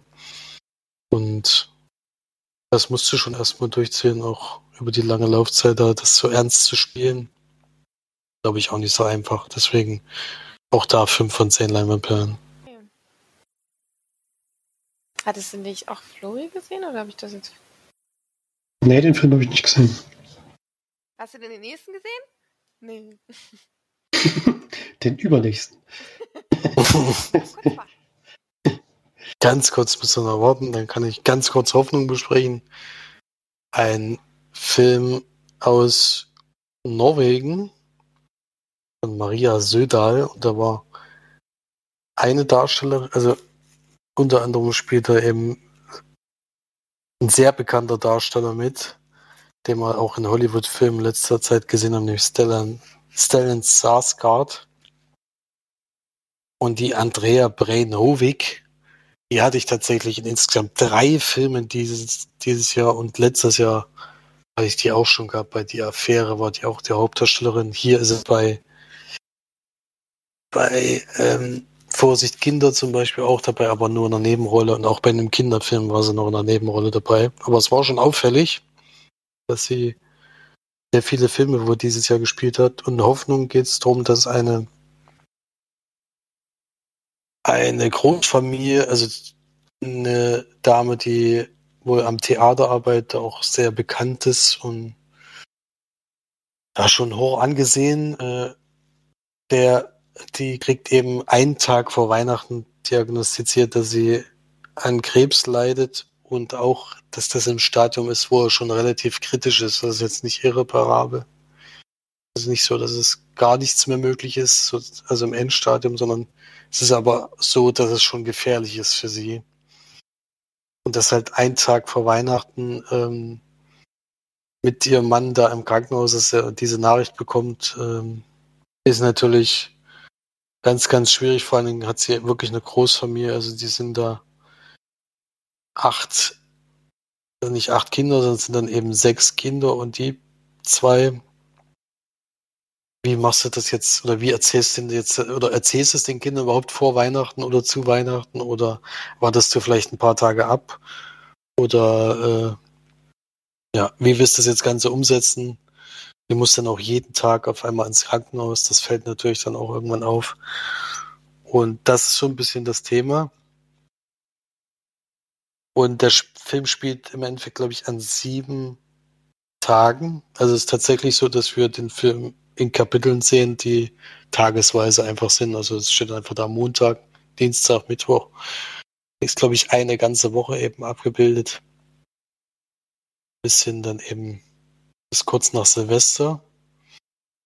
Und ja, genau diese schwierigen Themen spricht es eben an. Wie geht der Mann damit um? Wie geht, oder das ist so eine sehr unterkühlte Beziehung inzwischen gewesen. Also die haben sich, wollten nicht auseinandergelebt, würde ich nicht sagen, aber ist schon so, dass die nicht mehr so gut miteinander klarkommen, wie es vielleicht früher gewesen ist. Und die vielen Kinder in unterschiedlichen Altern natürlich noch dabei. Das ist alles nicht so einfach ja, irgendwie kommt sie dann doch irgendwann raus und dann gilt es da eben auch für die ganze Familie mit dem Thema klarzukommen. Ja, wieder ein Drama natürlich. Äh, war ja dieses Jahr eh sehr häufig vertreten, muss ich, muss ich sagen. Äh, was natürlich auch wieder ein sehr schmerzhaftes Thema, weil man halt da so diese, erst diese Diagnose zu bekommen, wenn man eigentlich gar keinen also bis dahin hatte sie eigentlich noch nichts davon bemerkt. Und dann gleich so in so einem Stadium, wo es wirklich dann schon gefährlich ist, natürlich wirklich, wirklich schlimm. Und da geht es dann auch darum, dass dann, dass man sich eben mit dem Tod auch zusammen schon befassen muss. Äh, wo der Mann dann auch sagt, ich bin immer davon ausgegangen, dass ich, dass ich der Erste bin, der stirbt. Jetzt muss ich wahrscheinlich mit den acht, äh, mit den sechs Kindern dann eben alleine äh, dann weiter zurechtkommen. Also wirft, er wirft hier das jetzt nicht vor, aber das sind halt solche Themen, die untereinander besprochen werden, das natürlich einem Sorge bereiten kann. Und ja, das sind so die, die Sachen, die da. Also es ist schon ist schon gut gemacht. Also ich habe den trotz der langen Laufzeit, dadurch, dass der unsere Tage eingeteilt war, war halt, also es ist dann noch jeden Tag was passiert. Es ist jetzt nicht so, dass da war schon so jedes, so eine einzelne Episode, die dann auch einen Anfang und ein Ende hatte, fast so serienmäßig ein bisschen in Kurzform. Das hat mir schon gut gefallen. Auch mit dem Thema wird meines Erachtens gut umgegangen. Äh, und ich konnte auch alle Entscheidungen eigentlich nachvollziehen. Also es passiert jetzt nicht irgendwas, wo du dir die Hände vor den Kopf zusammenschlägst oder sowas. Das kann ja durchaus bei sowas auch mal passieren. Deswegen kann man gut machen und würde ich so sechs von zehn Leinwandperlen geben. So, jetzt grätsche ich aber einmal noch mal kurz rein. Ich habe nämlich noch drei Dokus. Deswegen, bevor wir jetzt hier zum Spielfilmende kommen, mache ich mal mit äh, einer Doku weiter, die ich noch geschaut habe. Ihn kennt tatsächlich auch Felix, denn es ist wieder mal aus Estland und ist eine sehr, sehr interessante Doku, weil ich die wirklich vom Thema sehr interessant und faszinierend fand und vor allem mal was sehr Neues. Ein Jahr voller Drama ist der heißt die Doku. Und da geht es um ein, ja, ich glaube, so ein Schauspielerteam, die ein Experiment machen wollen in Estland und suchen eine Person, die das ganze Jahr, oder ach Quatsch, die ähm, sein ganzes Leben lang eigentlich am besten noch nie oder so gut wie nie im Theater war. Und diese Person soll dann für ein ganzes Jahr lang alle ähm, Theatervorführungen oder, oder Theaterstücke in Estland sich anschauen und dann will dieses Experimententeam schauen, was das mit dieser Person macht, ob es durch Theater oder durch ähm, diese, ja, diese Schauspieler und so weiter und diese Eindrücke sich ihr Leben verändert oder nicht. Und sie finden dann eine Teilnehmerin, die aus einem, sagen, aus einem ärmlicheren Vorort kommt die selber noch nicht so genau weiß, was sie mit ihrem Leben anfangen will, tatsächlich auch, ich glaube, halb russisch ist und auch ist, also aber in Estland wohnt. Die wird dann genommen. Sie ist selber so ein bisschen so ein, hört man sagen, so ein den Hippie oder Öko angehaucht und auch so Rasterlocken und dementsprechend auch so ein bisschen, oder fühlt sich so ein bisschen so auf und ähm, ist aber ein sehr, sehr interessanter Charakter, weil die auch schon bisschen was hinter sich hat und ähm, dann quasi teilweise auch mit Zelt und mit äh, ja, ihrem Laptop da einfach äh, den Theatern hinterherreist. Ähm, die soll nämlich auch immer zu jedem Stück eine kurze Be Beurteilung schreiben. Also sie ist quasi wie eine Kritikerin, nur dass er eben alle Theaterstücke sich anschaut. Und da sind am Ende tatsächlich 224, die sie da in dem, in dem Jahr sich anschaut. Und ja, es ist wirklich sehr interessant. Ich fand die Doku richtig, richtig gut. Vor allem, weil man auch merkt, wie sie sich in dieser Zeit auch ändert. Also sie hat teilweise auch wirkliche Tiefpunkte, weil das natürlich auch teilweise richtig schlechte Stücke sind und dann auch manchmal viele hintereinander und viel versteht sie auch gar nicht so richtig, warum ist das jetzt lustig oder warum finden die Leute das jetzt interessant und ähm, sie ist da aber sehr, sehr offen und geht mit, dieser, mit der Thematik wirklich sehr gut um und auch mit ihrer Vergangenheit und so weiter und ja, ich bin da, war da sehr, sehr positiv überrascht und fand die Doku super und wie gesagt, war ja auch wieder mit Estländisch. Und ja, man begleitet eigentlich so eher sie einfach in, auf dieser Reise und das fand ich, fand ich super und sehr faszinierend. Ich nicht, wie es dir da ging. Äh, mir ging es nicht ganz so, muss ich ehrlich zugeben. Ähm, aber lustig fand es auf jeden Fall auch alleine schon dieses erste Theaterstück, was sie da sieht in diesen, dieser Halle anscheinend oder was das gewesen ist, wo der eine die ganze Zeit nur so Bodenturnen aber Turnübung macht oder sowas. Das ist das Theaterstück, das war, wo sie da so völlig irritiert rauskommt und ich weiß jetzt nicht, was das gewesen sein soll. das war schon, es waren schon lustige Szenen dabei. Und es sind auch viele interessante Stücke auf jeden Fall. Also so ganz, sieht ja natürlich alle Arten von, von Stücken, so von ganz aufwendigen, mit total spektakulären Bühnenbild, wo auch dann Ja, das erste war zum Beispiel, waren sie total leger gekleidet und da waren sie dann schon alle im Anzug, so richtig, also da hat man schon gemerkt. Ich glaube, es war sogar Shakespeare gleich dann oder sowas in der Richtung. Und da hat sie sich auf jeden Fall, also alleine das durchzuziehen, äh, ist schon, ist schon heftig. Äh, und ja, es, mir ging es ein bisschen zu lang in dem Fall. Und ich fand es war dann auch irgendwann wiederholend, weil du dann, also im Endeffekt siehst du ja meistens ein Theaterstück in einem Ausschnitt und dann, wie sie da darüber spricht und dann wieder ein Theaterstück und dann, wie sie darüber spricht. Äh, das fand ich jetzt insgesamt nicht, nicht so mega spannend, aber es war natürlich trotzdem interessant irgendwie, dass da, dass das mal jemand so durchgezogen hat. Äh, und ja, finde ich trotzdem auf jeden Fall sehenswert, aber sie hat mir jetzt nicht so gut gefallen wie dir. Gut, das war ein Jahr voller Drama. Kommen wir wieder zum Drama, würde ich sagen. Es ist wirklich auffällig. Letztes Jahr ja schon und dieses Jahr wieder so. Also. Ja, total viel Drama. Ich weiß gar nicht, was du da hast. Nur weil da mal zwei, drei Krimis dabei waren, deswegen war trotzdem fast. Hätte ich gerne auch, hätte ich gerne auch mal wieder gehabt, ehrlich gesagt, aber gut. ähm, einen dänischen Film haben wir jetzt. Pulverfass heißt der und der handelt von einem Terrorangriff in Dänemark, in Kopenhagen. Ich hab, hatte so im Kopf, dass ich mal was davon gehört hatte, aber es kann auch sein, dass ich gar nichts davon wusste. Ich wusste auf jeden Fall nicht, was da passiert ist und wie das abgelaufen ist.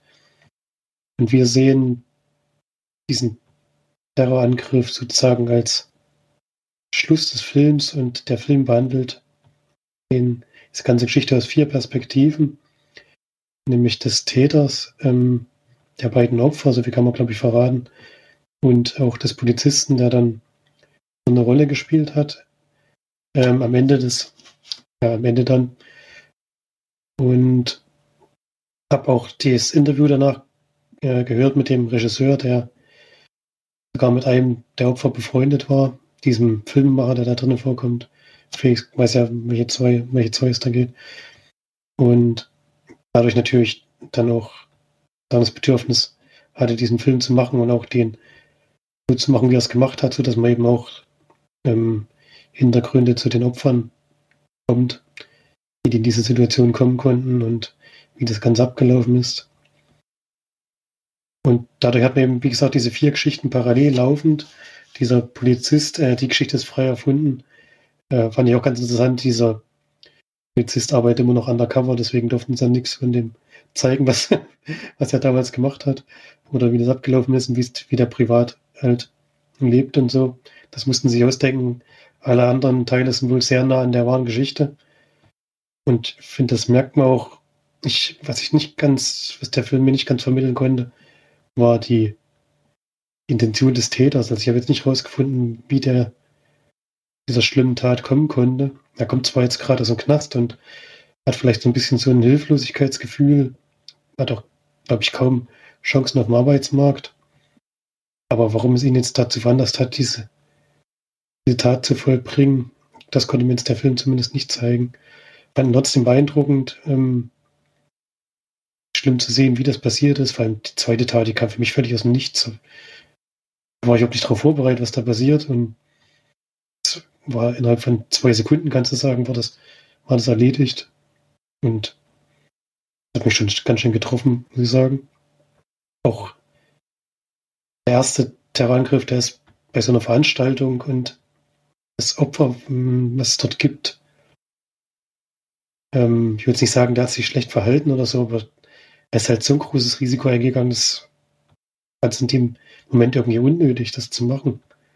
Weil die Situation war jetzt nicht unter Kontrolle oder so, aber war zumindest so, dass, glaube ich, in der Sekunde jetzt eine unmittelbare Gefahr bestanden hat für die anderen Geflüchteten, sage ich jetzt mal, die von dieser Veranstaltung dann weggegangen sind. Und wer sich da so verhalten hatte, das habe ich nicht ganz verstanden und war auch eine Fehlentscheidung dann, wie man gesehen hat.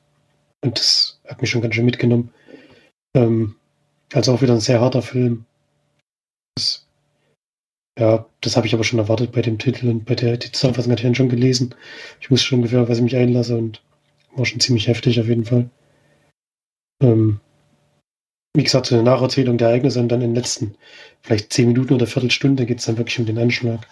Also der bringt sich wirklich auf die, den letzten Teil des Films und ja, sehr schlimm und war wohl auch der erste Terroranschlag, den es überhaupt in Dänemark gab. Deswegen war auch keiner so richtig darauf vorbereitet. Ähm, kam so ein bisschen aus dem Nichts und ja, hat wahrscheinlich auch ein bisschen, bisschen was in der Gesellschaft verändert, sag ich mal. Ja, weiß nicht, wie es dir dagegen, Felix? Ja, es, bei mir ist ähnlich der Kritikpunkt von dem Täter. Ich meine, vielleicht weiß man so einfach gar nicht, warum oder wieso, aber ist schon irgendwie, also man sieht am Anfang kurz, kurze Sequenz, wo man ein Gefängnis sieht, wo er so ein bisschen von dem anderen getriezt wird auf das, was ihm gesagt wird, aber kommt ja aus diesem Gefängnis schon mit diesem Ziel raus. Es ging gar nicht darum, dass er irgendwie hilflos gewesen wäre oder sowas, und er kommt raus und will eigentlich sofort oder weiß genau, was er vorhat.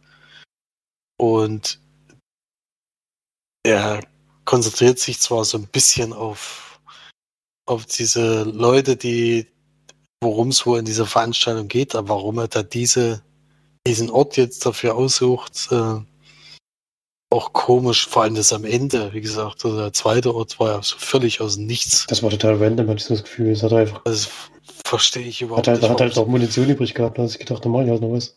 Also das kam, ich weiß auch nicht, das kam für mich wirklich aus dem Nichts. Das, Also entweder habe ich das verpasst oder ähm, das, also ja, man verfolgt ja im Endeffekt die ganze Zeit den Täter und die zwei Opfer, die es gibt und da weiß man natürlich, dass irgendwie, aber, aber trotzdem, also für mich sehr überraschend alles. Und ist auf jeden Fall eine andere Herangehensweise, eben mal das so aus der Weise, also aus der Sicht zu erzählen. Und halt auch eine wahre Begebenheit, die man da sieht. Da ist natürlich so viel Spielraum dann zwischen den einzelnen Geschichten. Vielleicht weiß man auch wirklich gar nichts dazu, warum, wieso, weshalb und wie er, so, sich gerade die ausgesucht hat. Dann äh, kann man das natürlich im Film auch nicht mit einer anderen Geschichte vielleicht erklären oder sowas. Das ist ja auch dann doof bei einer wahren Begebenheit. Ja. Und ja, ich fand ihn auch, fand ihn auch ganz spannend. Ich hatte gedacht, vielleicht geht's wieder an diese Sons of Denmark-Geschichte von letzten Jahr. So war es dann halt gar nicht. Das war wirklich ein Thriller durchgetaktet. Ich wusste jetzt nicht, dass Pulver fast, wo ich den angemacht habe, dass das eine wahre Begebenheit ist. Sonst hätte man sich das natürlich schon denken können. Und ja, es ist eben Drama wieder und es ist auch kein leichtes Thema, aber ich denke, der hat gute Chancen, dass der mal nach Deutschland kommt. Sons of Denmark hat es ja dann auch noch geschafft. Dänischen schaffen es ja trotzdem manchmal, glücklicherweise. Und bei mir sind das äh, sechs von zehn Leinwandperlen. ich gebe sieben. Hast du schon erwähnt, dass Nicolau Costa-Waldau mitspielt? Nee, habe ich nicht erwähnt, aber er spielt den Polizisten und war für mich die schwächste Figur in der Geschichte. Liegt vielleicht auch daran, dass die jetzt die erfundene war. Aber ich fand die ganze Geschichte um den herum, War schon sehr konstruiert. ja, das auf jeden Fall. Mit seinen komischen Tinder-Experiment. Die ist auch nicht unbedingt gebraucht. aber ja. Ja, Das gibt jetzt keine zwei Stunden, deswegen hat es schon noch. Also er hat jetzt nicht dazu get- beigetragen, dass es zu lang ging, aber was, was die Geschichte anging, das hätte ich jetzt nicht unbedingt gebraucht. Mir hätten die drei anderen ehrlich gesagt gereicht. Ja. Das denke ich auch. Gut, dann darf ich ja gleich weitermachen. Überraschung. Überraschung. Unser Mann in Amerika, tatsächlich war das der geplante Eröffnungsfilm. Das war ja dann dieses Jahr ein bisschen hinfällig, weil ja alle Filme gleichzeitig verfügbar waren. Aber es war tatsächlich der geplante Eröffnungsfilm der nordischen Filmtage. Und es geht, ist auch wieder ein dänischer Film in dem Fall. Dänisch-Englisch sogar zum Großteil, denn es spielt in Amerika. Und es geht um den äh, Diplomaten Henrik Kaufmann, also der dänische Diplomat, der vor Ort ist. Und der ist in der Zeit sehr gefragt, wo 1940 äh, die Nazis in Dänemark einmarschieren und die der König und die Regierung leisten halt keinen Widerstand, äh, um keinen Krieg auszuführen, sondern es wird besetzt.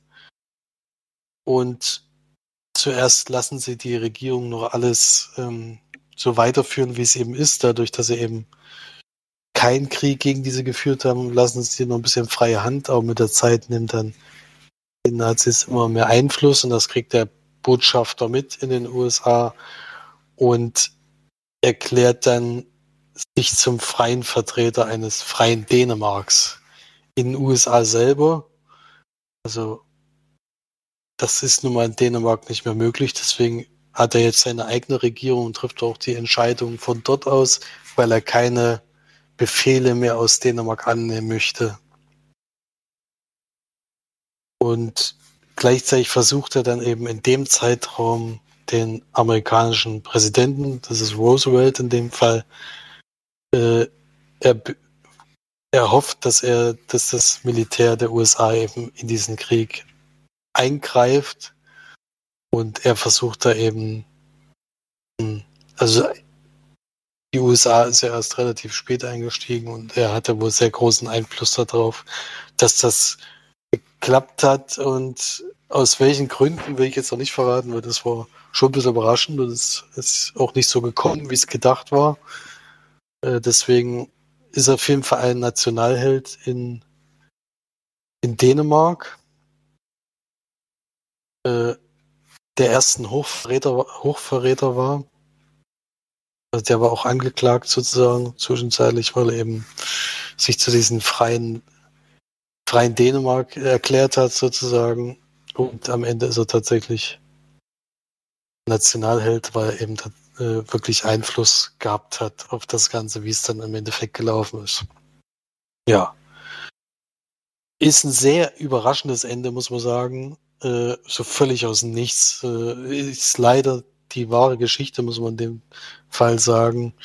Deswegen kann man da auch nichts, äh, kann man jetzt auch nicht sagen, das wäre schlecht gewesen, aber es ist natürlich, ist natürlich schon heftig, wie das da ausgehen muss. Also da äh, tut es einem schon ein bisschen leid. Auch wenn da, ja, ich will jetzt nichts dazu sagen, das spoilert ja jetzt alles, aber es ist nicht, geht nicht so ganz so gut aus. Aber ansonsten ist es schon interessant, äh, weil wir eben Roosevelt im Endeffekt, also er hat ihn nicht dazu gebracht, das ist vielleicht auch falsch, aber er hatte, er hat schon, er hatte schon, also schon einige Argumente dafür, dass die USA eingreift, die hätte er gar nicht treffen können eigentlich, wenn er nicht sich eben zu diesem eigenen Staat erklärt hätte. Ja. Gut. Das zu dem Film, ich würde sagen, das, sind so fünf von zehn Leinwandperlen. Interessant auf jeden Fall das Thema. Als Film ist nicht so mega, äh, es wäre vielleicht eine Doku besser gewesen, äh, weil es geht dann auch viel um seine Beziehung zu seiner Frau und sowas. Das hat den Film dann ein bisschen äh, in die Länge gezogen, hätte es jetzt nicht unbedingt gebraucht. Ich weiß nicht, hatte von euch beiden den Film Diplomatie mal jemand gesehen? Das ist ja wirklich so ein knallartiger 90 Minuten, wo es um so ein ähnliches, also nicht ähnliches auch übertrieben, aber wo es eben darum geht, dass die Nazis am Ende des Krieges den Auftrag haben, Paris zu zerstören und dann kommt jemand und spricht mit dem Kommandanten dort, den es da gibt und hat auch versucht, ihn umzustimmen, dass das eben nicht gemacht wird. Das war ja wirklich so ein Film. So in der Art hätte ich mir den auch gewünscht, dass da eben sehr viel über Gespräche läuft, viel über, da ging es ja wirklich, ja fast ein Kammerspiel gewesen. Das hat mir wirklich gut gefallen. Hier ist es dann eher dann viel Privatleben noch Thema ist und also was das hätte es meines Erachtens jetzt nicht gebraucht. Deswegen nur fünf von zehn Leinwandperlen, aber die Geschichte an sich kannte ich noch nicht. Deswegen trotzdem interessant.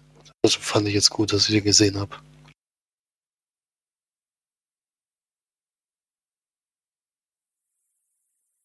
Okay.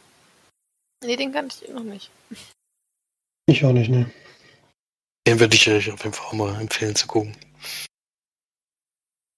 Dann kommen wir mal zu einem Land, das heute noch nicht besprochen wurde und wahrscheinlich auch nicht so häufig oder vielleicht auch gar nicht nochmal ähm, besprochen wird, nämlich um Grönland, eine Dokumentation über äh, Grönland, die heißt Der Kampf um um Grönland tatsächlich. 97 Minuten. Und da geht es darum, dass wir am Anfang einen, ja, ich sag mal, Wahlkampf verfolgen zwischen zwei sehr, ja, ich würde mal sagen, Aktivisten. Einer davon möchte die Unabhängigkeit Grönlands von Dänemark erreichen und die andere möchte das auf gar keinen Fall, möchte das gerne verhindern, dass sich das ähm, so fügt. Und ähm, dann haben wir noch einen jungen Mann, ich würde mal sagen, der ist Rapper oder Entertainer auch, der auch sich sehr stark für die ähm, ja für die Kultur und für die Urinstinkte der, der Grönländer einsetzt. Denn Dänemark oder Grönland gehört ja zu Dänemark und ist ja quasi so ein bisschen unter der Fittiche von Dänemark und ähm, möchte aber seine Kultur auf gar keinen Fall verlieren. Und äh, es ist aber tatsächlich so, dass in der Hauptstadt und auch äh, sich auch schon in anderen Bereichen Grönlands sich äh, die Kultur ein bisschen ver, ja, verliert und durch die dänische Kultur ersetzt wird. Ähm, und ja, das versucht dieser Rapper eben zu verhindern. Ähm, ja, und diese drei oder ja, drei Parteien ähm, es wird dann noch seine, also von, von dem Rapper, seine Frau noch mitgezeigt, die sich auch äh, sehr dafür einsetzt, dass es eben in Grönland besser läuft. Ähm, diese drei Parteien sieht man über diese Dokumentation und tatsächlich hat die Doku auch den Preis für die beste Dokumentation dieses Jahr gewonnen. Und muss ich auch sagen, fand ich wirklich auch zu Recht, weil die mich am meisten auch mit beeindruckt hat, weil man viel mitbekommt, was, ist, was in Grönland auch wirklich schief läuft. Also es ist ja natürlich auch bekannt, da ist es ja dauernd kalt, es ist häufig dunkel, es gibt nicht gerade viel, was man da machen kann. so. Gerade für die Jugend ist das irgendwie ein bisschen schwierig alles. Ähm, in der Hauptstadt vielleicht schon, aber er verfolgt da auch die, diese äh, Politiker, also eine Frau, also eine junge Frau und auch ein junger Kerl. Der junge Mann setzt sich eben ein, möchte eben, dass Grönland unabhängig wird.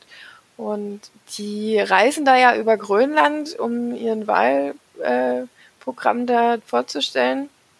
Da fliegen die von Nuuk, heißt das, also mit zwei U, das ist glaube ich die Hauptstadt, fliegen die da mit dem Helikopter 500 Kilometer um dann irgend so einen Fischerort zu kommen, so. Und da sind dann da halt irgendwie so gefühlt zehn Leute. Und dann fliegen sie noch, noch weiter, nochmal 400 Kilometer in die andere Richtung. Also Grönland ist halt schon riesig, ne? Das denkt man mal gar nicht so. Und ähm, gehen da, da zu den, zu den nächsten Fischerörtchen. Und ja, das ist sehr, sehr, sehr interessant. Also die Doku würde ich wirklich auch sehr empfehlen, weil da gibt es kein Gut und da gibt es kein Böse. Das ist, jeder möchte sich wirklich einsetzen für die Grönländer, vor allem dafür, dass sich, dass die Suizidrate sich senkt, weil das in dem Land scheinbar sehr, sehr schlimm ist. Ähm, durch das sehr geringe Bevölkerung natürlich ist, ist die ähm, Anzahl der Leute, die sich eben selbst das Leben nehmen, sehr hoch. Und ähm, sind vor allem auch viele junge Menschen, die sich das Leben nehmen und eben dem Alkohol verfallen und auch den Drogen und so weiter. Und das möchten eben alle diese, dieser vier Personen, die man da begleitet, äh, möchten dem auf den Grunde gehen und sich dagegen eben einsetzen, dass das sich bessert in dem Land. Ja, also sehr beeindruckend, sehr, sehr, sehr schön gefilmt, weil Grönland trotz der vielen Eisberge und dem vielen Schnee wirklich ein traumhaft schönes Land ist. Also besuchen würde ich es auf jeden Fall mal, aber man merkt auch, wie knallhart diese Leute sind, die da leben, weil die ja auch nicht, ich meine, ich kenne es natürlich auch nicht anders, aber die laufen da halt mit während Schneesturm und äh, wahrscheinlich minus 20 Grad mit offener Jacke rum. so. Also das fand ich schon immer sehr witzig auch zu sehen und finde es ein bisschen schade, dass ihr den nicht geguckt habt. Ähm, weil der wirklich gut war. Ich wollte ihn erst nicht gucken, weil er so ein komisches Titelbild hat. Das sieht wirklich doof aus. Ja. und Hat dann mich auch abgeschreckt. Auch Hm. abgeschreckt, aber diese, man sieht da eben die zwei, also vorne der mit der Mütze ist natürlich der Rapper. Das sind traditionelle Gesichtstattoos, die die Grön, also die Ureinwohner Grönlands tatsächlich ähm, häufig machen und die sind eine der ersten, also seit den letzten paar Jahrzehnten oder so die ersten, die als, sich als Ehepaar äh, diese Tattoos stechen lassen. Also sind sehr ähm, traditionell in dem Sinne, diese Tattoos, ja. Ist wirklich eine gut, wirklich gut gemacht. Also sehr, sehr interessant und falls es mal irgendwie irgendwo zu sehen gibt, würde ich die schon sehr empfehlen. Wer sich dafür interessiert, ne? So, ihr könnt weitermachen. Ein ist ja noch über. Vorsicht, Kinder haben wir noch. Ähm, ein Film aus Norwegen. Da haben wir vorhin gesagt, dass viele nordische Filme immer so um die 90 Minuten gehen. Das gilt für den Film jetzt nicht. Geht fast doppelt so lang. 160 Minuten, also wirklich ein Brett. Und worum geht's? Wir haben eine Schule, die ist auch wirklich dann sagen Hauptspieler des Films, an der ein Unfall passiert. Oder ob es ein Unfall ist, weiß man nicht genau. So dass gerade Schüler sich auf dem Sportfeld befinden und dort ein Junge zu Tode kommt, wohl durch die, ja, durch den Einsatz eines Mädchens, mit dem er sich wohl entweder unterhalten oder gestritten hat, das weiß man am Anfang alles noch nicht, wie das alles zusammenhängt. Und der Film zeigt dann alle Parteien, die irgendwie ähm, daran beteiligt sind, beziehungsweise, das heißt beteiligt, die daran ja, die es eben betrifft, dass das passiert ist.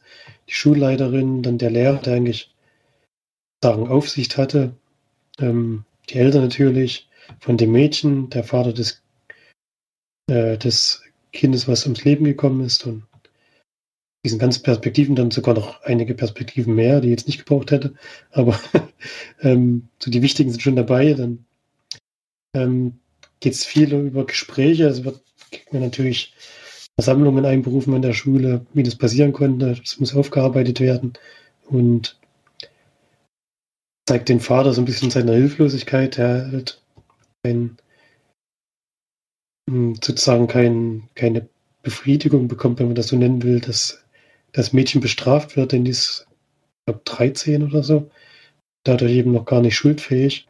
Also egal, was sie gemacht hat, wird jetzt ähm, eine direkte Strafe bekommen. Der Film zeigt aber auch, dass, dass das Mädchen sowieso schon bestraft genug ist durch das, was passiert ist. Also hier geht es natürlich psychisch nicht gut und das Ganze nimmt sie sehr mit, genauso wie die Eltern. Und das alles zeigt eben dieser Film natürlich ein Drama. und ich fand das gut gemacht. Ich fand es aber, also die 160 Minuten merkt man schon deutlich, das muss ich schon zugeben. Liegt auch daran, dass sie viele Nebengeschichten reingebracht haben, die es nicht unbedingt gebraucht hätte. Also die, ich glaube, so viel kann man noch verraten, die Schuldirektorin hat eine Beziehung mit dem Vater des verstorbenen Kindes, ähm, die auch noch geheim war, weil sie eben mehr dem linken Spektrum zuzuordnen ist und der Vater von, ich weiß gar nicht mehr, wie er hieß, ist auch nicht so wichtig, ähm, ähm, ist, gehört, glaube ich, dem rechten Flügel an, also einer rechtsgerichteten Partei in Dänemark. Und dadurch bekommt sie dann auch Spannung mit ihrer Familie und so.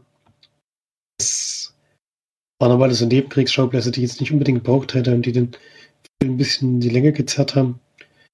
Wenn sie sich auf die Grundgeschichte reduziert hätten, wäre es, glaube ich, noch ein bisschen intensiver gewesen. Intensiv genug ist der Film trotzdem, also er hat mich schon auch mitgenommen und runtergezogen natürlich beim Thema. Aber wie gesagt, war 160 Minuten einfach zu lang, kann ich nicht anders sagen.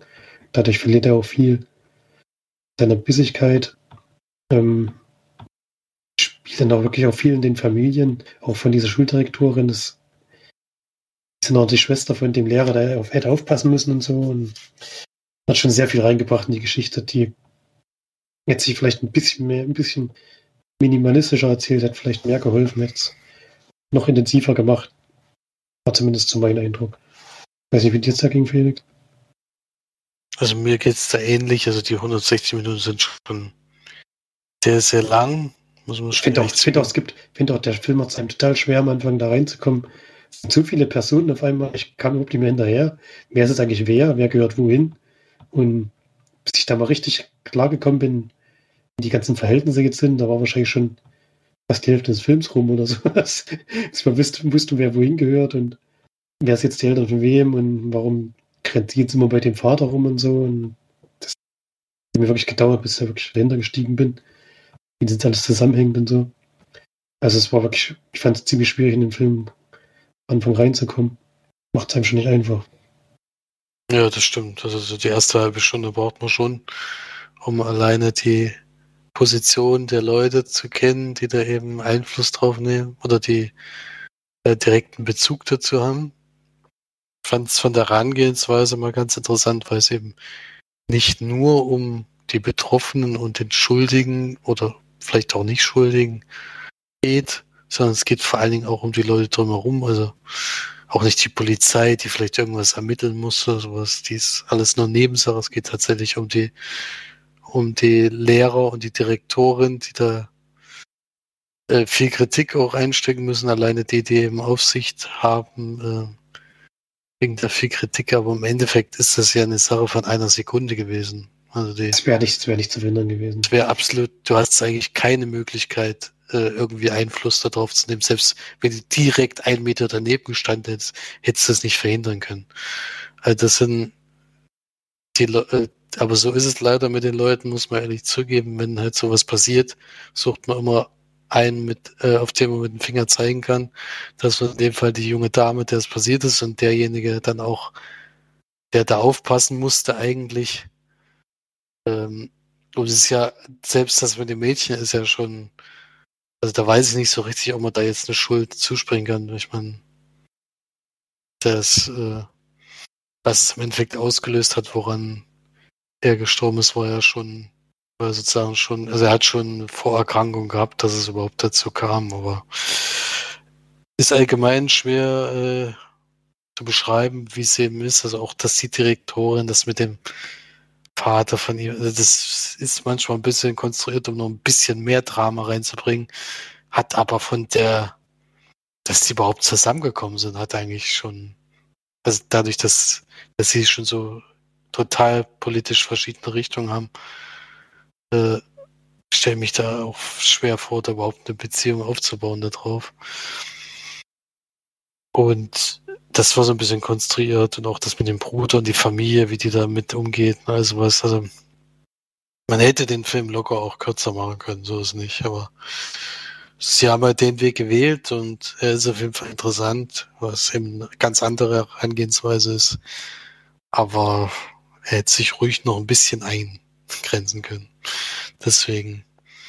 Trotzdem habe ich den, habe ich das Thema, äh, also fand ich das Thema sehr gut also nachvollziehbar, wie die Leute alle damit umgegangen sind, wie schwierig das ist für einen Vater, dem sein Kind umgekommen ist. Das ist ja außer Frage. Aber wie eben auch die Leute drumherum mit dem Thema umgehen, das ist natürlich wirklich äh, kann man sich leider sehr gut vorstellen. Ist natürlich trotzdem dramatisch für die Beteiligten. Das ist halt leider so. Deswegen, ja, trotzdem sehenswert finde ich, trotz der deutlich, also deutlichen Länge, Längen zwischendurch. Deswegen gebe ich da sieben von zehn Leimanperlen. Ja, da bin ich auch dabei. Hat mir schon gefallen, aber wie gesagt, es war einfach zu lang. Zu lang ist auch das Thema für den letzten Film für diese Woche, glaube ich. Oder dem vorletzten Film. Es kommt noch eine Dokumentation, aber ich habe noch den letzten Spielfilm auch noch gesehen, der außerhalb dieses Wettbewerbs, glaube ich, also die Spielfilme, die bis jetzt besprochen wurden, waren alle in den ganzen Kategorien äh, für die Preise nominiert. Also, also sie hätten das gewinnen können, so rum eher nominiert sozusagen. Und wir hatten ja schon ein paar Preisträger auf jeden Fall genannt. Der lief jetzt außer der Konkurrenz, weiß ich jetzt auch nicht so richtig, warum das jetzt gewesen ist. Also das war einfach das Spielfilm Special. Der konnte sozusagen gar keine Preise gewinnen. Der Film heißt Die verfluchten Jahre. Auch wieder ein dänischer Film äh, mit 153 Minuten auch fast zweieinhalb Stunden lang. Und es geht um eine Großfamilie, in dem Fall vom Fabrikanten Karl Skoff und seiner Frau Eva. Die haben drei Söhne und eine Töchter, äh, eine Töchter, ja klar, eine Tochter. Und die leben genau in dem Zeitraum wie auch schon bei unser Mann in Amerika. Nämlich, es geht darum, dass 1940 die Wehrmacht Dänemark besetzt. Und das hat sehr gravierende Folge für die Familie, weil er ist, äh, er ist Großfabrikant, er stellt, also er lebt davon eben nach Europa Maschinen und was weiß ich alles zu verkaufen, auch in Dänemark. Und die sind schon eine sehr reiche Familie, leben auch in so einem riesigen Anwesen. Und das hat sich eigentlich mit der Besetzung von Deutschland, hat das sich in dem Moment erledigt, weil sie natürlich nicht mehr so einfach nach Europa verkaufen können, das in Dänemark natürlich nicht so ganz reicht. Und sich mit der Wehrmacht sozusagen anzufreunden und denen sozusagen was, ja, für die was zu bauen, ist natürlich nicht so wahnsinnig gut angesehen, kann man sich ja vorstellen. Und so leben die immer in diesen Zwiespalt, also eigentlich nur der Vater. Es geht aber auch viel um die Kinder, deswegen ist auch so ein bisschen episodenmäßig aufgeteilt.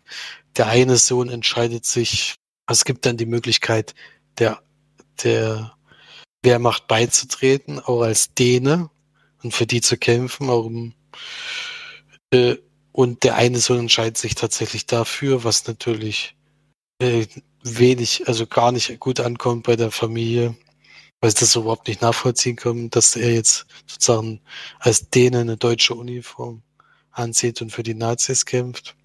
Der andere Sohnemann, bei dem ist es genau andersherum. Der schließt sich der, den Leuten an, die eben dagegen ankämpfen und Dänemark wieder frei haben wollen und versucht da Einfluss drauf zu nehmen, was wiederum auch nicht so wahnsinnig gut ankommt, weil wenn das natürlich rauskommt, ein sehr, sehr schlechtes Licht auf diese Familie wirft und die, falls es eben weiterhin durch Deutschland besetzt ist, dann komplett außen vor ist, wenn der Sohn bei sowas erwischt wird, kann man sich ja vorstellen. Und die Tochter, äh, ja, die lernt einen deutschen Offizier kennen, der wohl in, also im U-Boot unterwegs ist und da so seine Kämpfe austrägt und verliebt sich halt in den. Und es sind alles so schwierige Themen. Auch der, der, der jüngste Sohn, der eigentlich nur Musiker ist und das nur sein will, der hat auch kein einfaches Leben mehr, dadurch, dass eben auch mal eine, eine Bar von Deutschen gestürmt wird und dann einfach für sich eingenommen wird und er dann an dem Abend ja die Musik spielen muss, die er nicht unbedingt spielen will. Also was ist aber der jüngste Part, der jetzt nicht so großen großen äh, Anteil hat in dem Film, sondern es geht eher um die drei älteren Geschwister, und die Eltern natürlich. Und so spinnt sich da eben so die Geschichte zusammen, sind eben viele verschiedene Themen, deswegen denke ich mir auch die lange Laufzeit. Dadurch kam es jetzt einem gar nicht so ewig lang vor. Und ja, es auf jeden Fall, dadurch, dass es eben in so viele verschiedene Richtungen geht, ist auf jeden Fall gut gemacht gewesen. Ist auch am Ende relativ, also es kommt jetzt nicht dazu, dass dann am Ende alle zusammenkommen und wieder Friede, Freude, Eierkuchen, sondern es ist schon eher ein offenes Ende, wie das dann ausgeht. Da wird jetzt nicht alles erklärt. Und ja, man weiß ja, dass es irgendwann wieder frei ist, Dänemark, aber bis dahin gilt es natürlich, da irgendwie sich durchzuwurschteln. Also Großfabrikant ist das gar nicht so einfach in dem Zeitraum, kann man sich ja vorstellen. Ja, so, darum ging es in dem Film und ja, ich fand ihn, wie gesagt, ganz gut. Dafür, dafür, dass es auch wieder so eine sehr lange Laufzeit war, hatte ich schon ein bisschen Angst, dass es vielleicht nichts wird, aber tatsächlich haben mir beide langen Filme in dem Fall ganz gut gefallen. Bei dem einen habe ich die Länge richtig gespürt. Dadurch, dass es hier wirklich immer wieder was, was Neues passiert, fand ich es jetzt gar nicht so dramatisch lang und ich fand es auch gut gespielt von den einzelnen Personen. Äh, deswegen hat er mir auch ähnlich gut gefallen, würde auch sieben von zehn Diamondperlen geben. Ähnlich wie bei den anderen, obwohl der mir sogar, ne, da würde ich vielleicht sogar siebeneinhalb geben, hat mir ja besser gefallen als der andere. Aber eine acht von zehn ist es jetzt noch nicht unbedingt.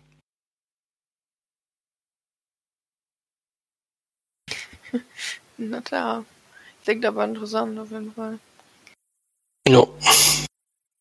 So, zum Abschluss haben wir eine Mischung zwischen Dokumentation und Kurzfilm, denn es wurden noch kurze Docs äh, bereitgestellt, die insgesamt 54 Minuten gingen, ähm, die drei Filme beinhaltete. Einmal tatsächlich doch noch mal ein Film aus Grönland, ein ganz kurzer, aber nur 13 Minuten geht er.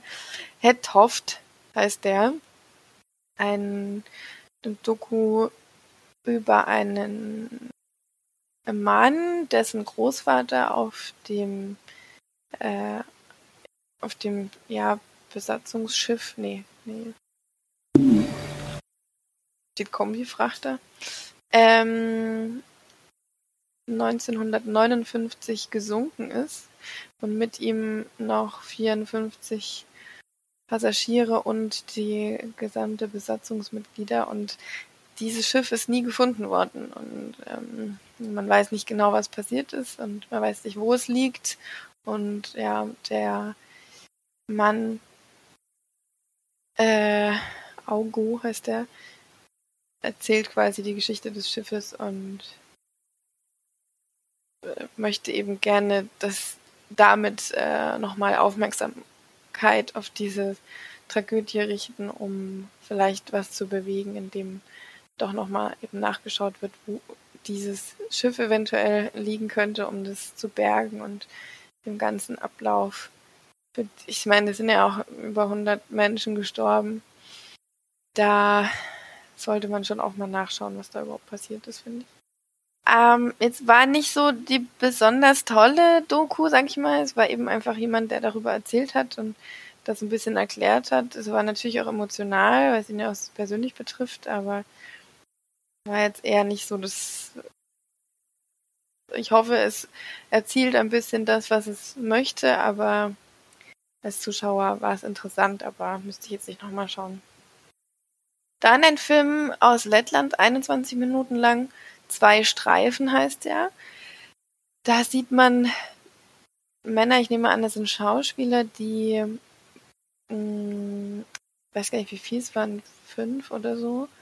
Fünf Männer, die, äh, ach nee, es steht sogar zwölf Erzählungen, ähm, vortragen von Frauen, die in ähm, Lettland ihre Kinder abgetrieben haben und äh, ja, wie, wie das ganze Thema eben mit den für sie quasi ist und für was, was darauf hinaus gezielt hat und wie häufig auch doch der Mann der Grund war, warum sie das gemacht haben und so weiter. Und das ist eine, eben wie gesagt, 21 Minuten, eine sehr, sehr eindrückliche Dokumentation über ein sehr schweres Thema.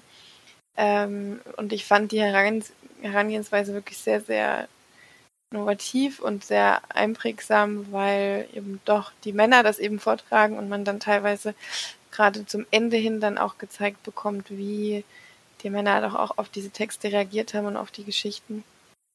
Das ist sehr, sehr eindrücklich. Sechs Männer sind es, genau. Steht sogar auch da von Schauspielern vorgetragen. Ähm, eine sehr gute Dokumentation und ja, fand ich wirklich, äh, finde ich eigentlich auch sehr wichtig. Ich weiß nicht, wie es in Lettland ist, ob es dort erlaubt ist oder nicht. Es gibt ja immer noch einige europäische Länder, bei denen das Tabuthema ist und ja, finde das ein sehr wichtiger, wichtiges Thema zu thematisieren. Und dann noch ein äh, aufmunterndes Thema zum Abschluss. Ähm, ein Kurzfilm aus Norwegen, der 19 Minuten geht. Help I've Gone Viral heißt der. Eine kleine Doku über einen jungen Mann, der in Norwegen, Norweger, der nach Indonesien reist und auf eine kleine Insel äh, rüberschippert und dort das beste Essen seines Lebens hat. Äh, das nennt sich Nasi Padang. Ähm, dann nach Hause fliegt und dieses Essen einfach überhaupt nicht vergessen kann, weil das so unglaublich lecker war. Und er über dieses Essen ein Lied schreibt und dieses Lied auf YouTube hoch lädt und dann das ein absoluter Mega-Hit in Indonesien wird. Die Leute drehen völlig am Rad und äh, er wird dann tatsächlich vom Gouverneur dieser Insel eingeladen, wird rübergeflogen mit zwei seiner Kumpels, mm, rübergeflogen, um dort mit dem Gouverneur zu speisen und äh, dann nationalen TV aufzutreten und äh, dort diese ganze indonesische Küche nochmal zu kennenzulernen und so weiter und dokumentiert das alles so ein bisschen. Ähm, währenddessen äh, wird er selber noch dokumentiert von eben diesem Dokumentationsteam, das da mitfliegt. Also das ist, glaube ich, sein Kumpel oder so, der das alles zufälligerweise mit aufgenommen hat. Und ja, er dann wirklich der ist wie so ein Nationalheld geworden in Indonesien. Die Leute rasten völlig aus, wenn er da kommt, rennen zu dem hin, wollen ihn da äh, wirklich auch äh, unter Autogramme und Fotos und was auch immer. Und die eine fährt sogar von irgendwo Malaysia oder so bis, bis dorthin, nur um ihn zu treffen, weil sie dieses Lied so toll fand und sie aus diesem Ort eben stand, stammt und äh, das so fantastisch finde, dass jetzt mal jemand darüber ein Lied gemacht hat, ja. Das ist eine sehr lustige Sache, die ähm, für ihn auch völlig unerwartet kam. Da ist so ein, er so ein schüchterner, ein bisschen dezenter junger Mann, der auch so, so leicht untergeht und selber auch ganz nervös ist immer vor allem und sich da total überfordert ist eigentlich mit dieser ganzen Situation. Deswegen war die Doku doch wirklich sehr lustig. Ähm, ja. Help, I've Gone Viral heißt die. Ja, und das waren die kurzen Docs zum Abschluss. Und ja, ich würde mal sagen, jetzt können wir, hören wir auch langsam mal auf. Im ersten Teil ging ja lang genug. Haben auch einige Filmchen besprochen. Vielleicht könnt ihr davon ja auch ein paar schauen. Wer weiß, vielleicht kommt es ja doch mal dazu. Und ja, Habt ihr noch irgendwas hinzuzufügen? Es war auf jeden Fall wieder sehr ereignisreich, viele verschiedene Themen, die sich ausgesucht haben. Ich glaube, so eine Filmauswahl aus den Ländern ist nicht so wahnsinnig einfach, weil die natürlich auch pro Jahr ein paar Filmchen rausbringen. Deswegen muss man schon sagen, dass die wirklich eigentlich immer einen guten Job machen, auch wenn es vom T, also vom, von der Art des Films, also vom Genre, wieder sehr dramalastig war, aber vielleicht sind das auch einfach die besten Filme, die es da eben gibt. Und man sieht halt eben, dass die nordischen Länder sich schon irgendwie andere Themen auch zutrauen als hier in Deutschland. Das kann man auf jeden Fall sehr begrüßen. Das könnte hier auch gerne öfter mal so sein.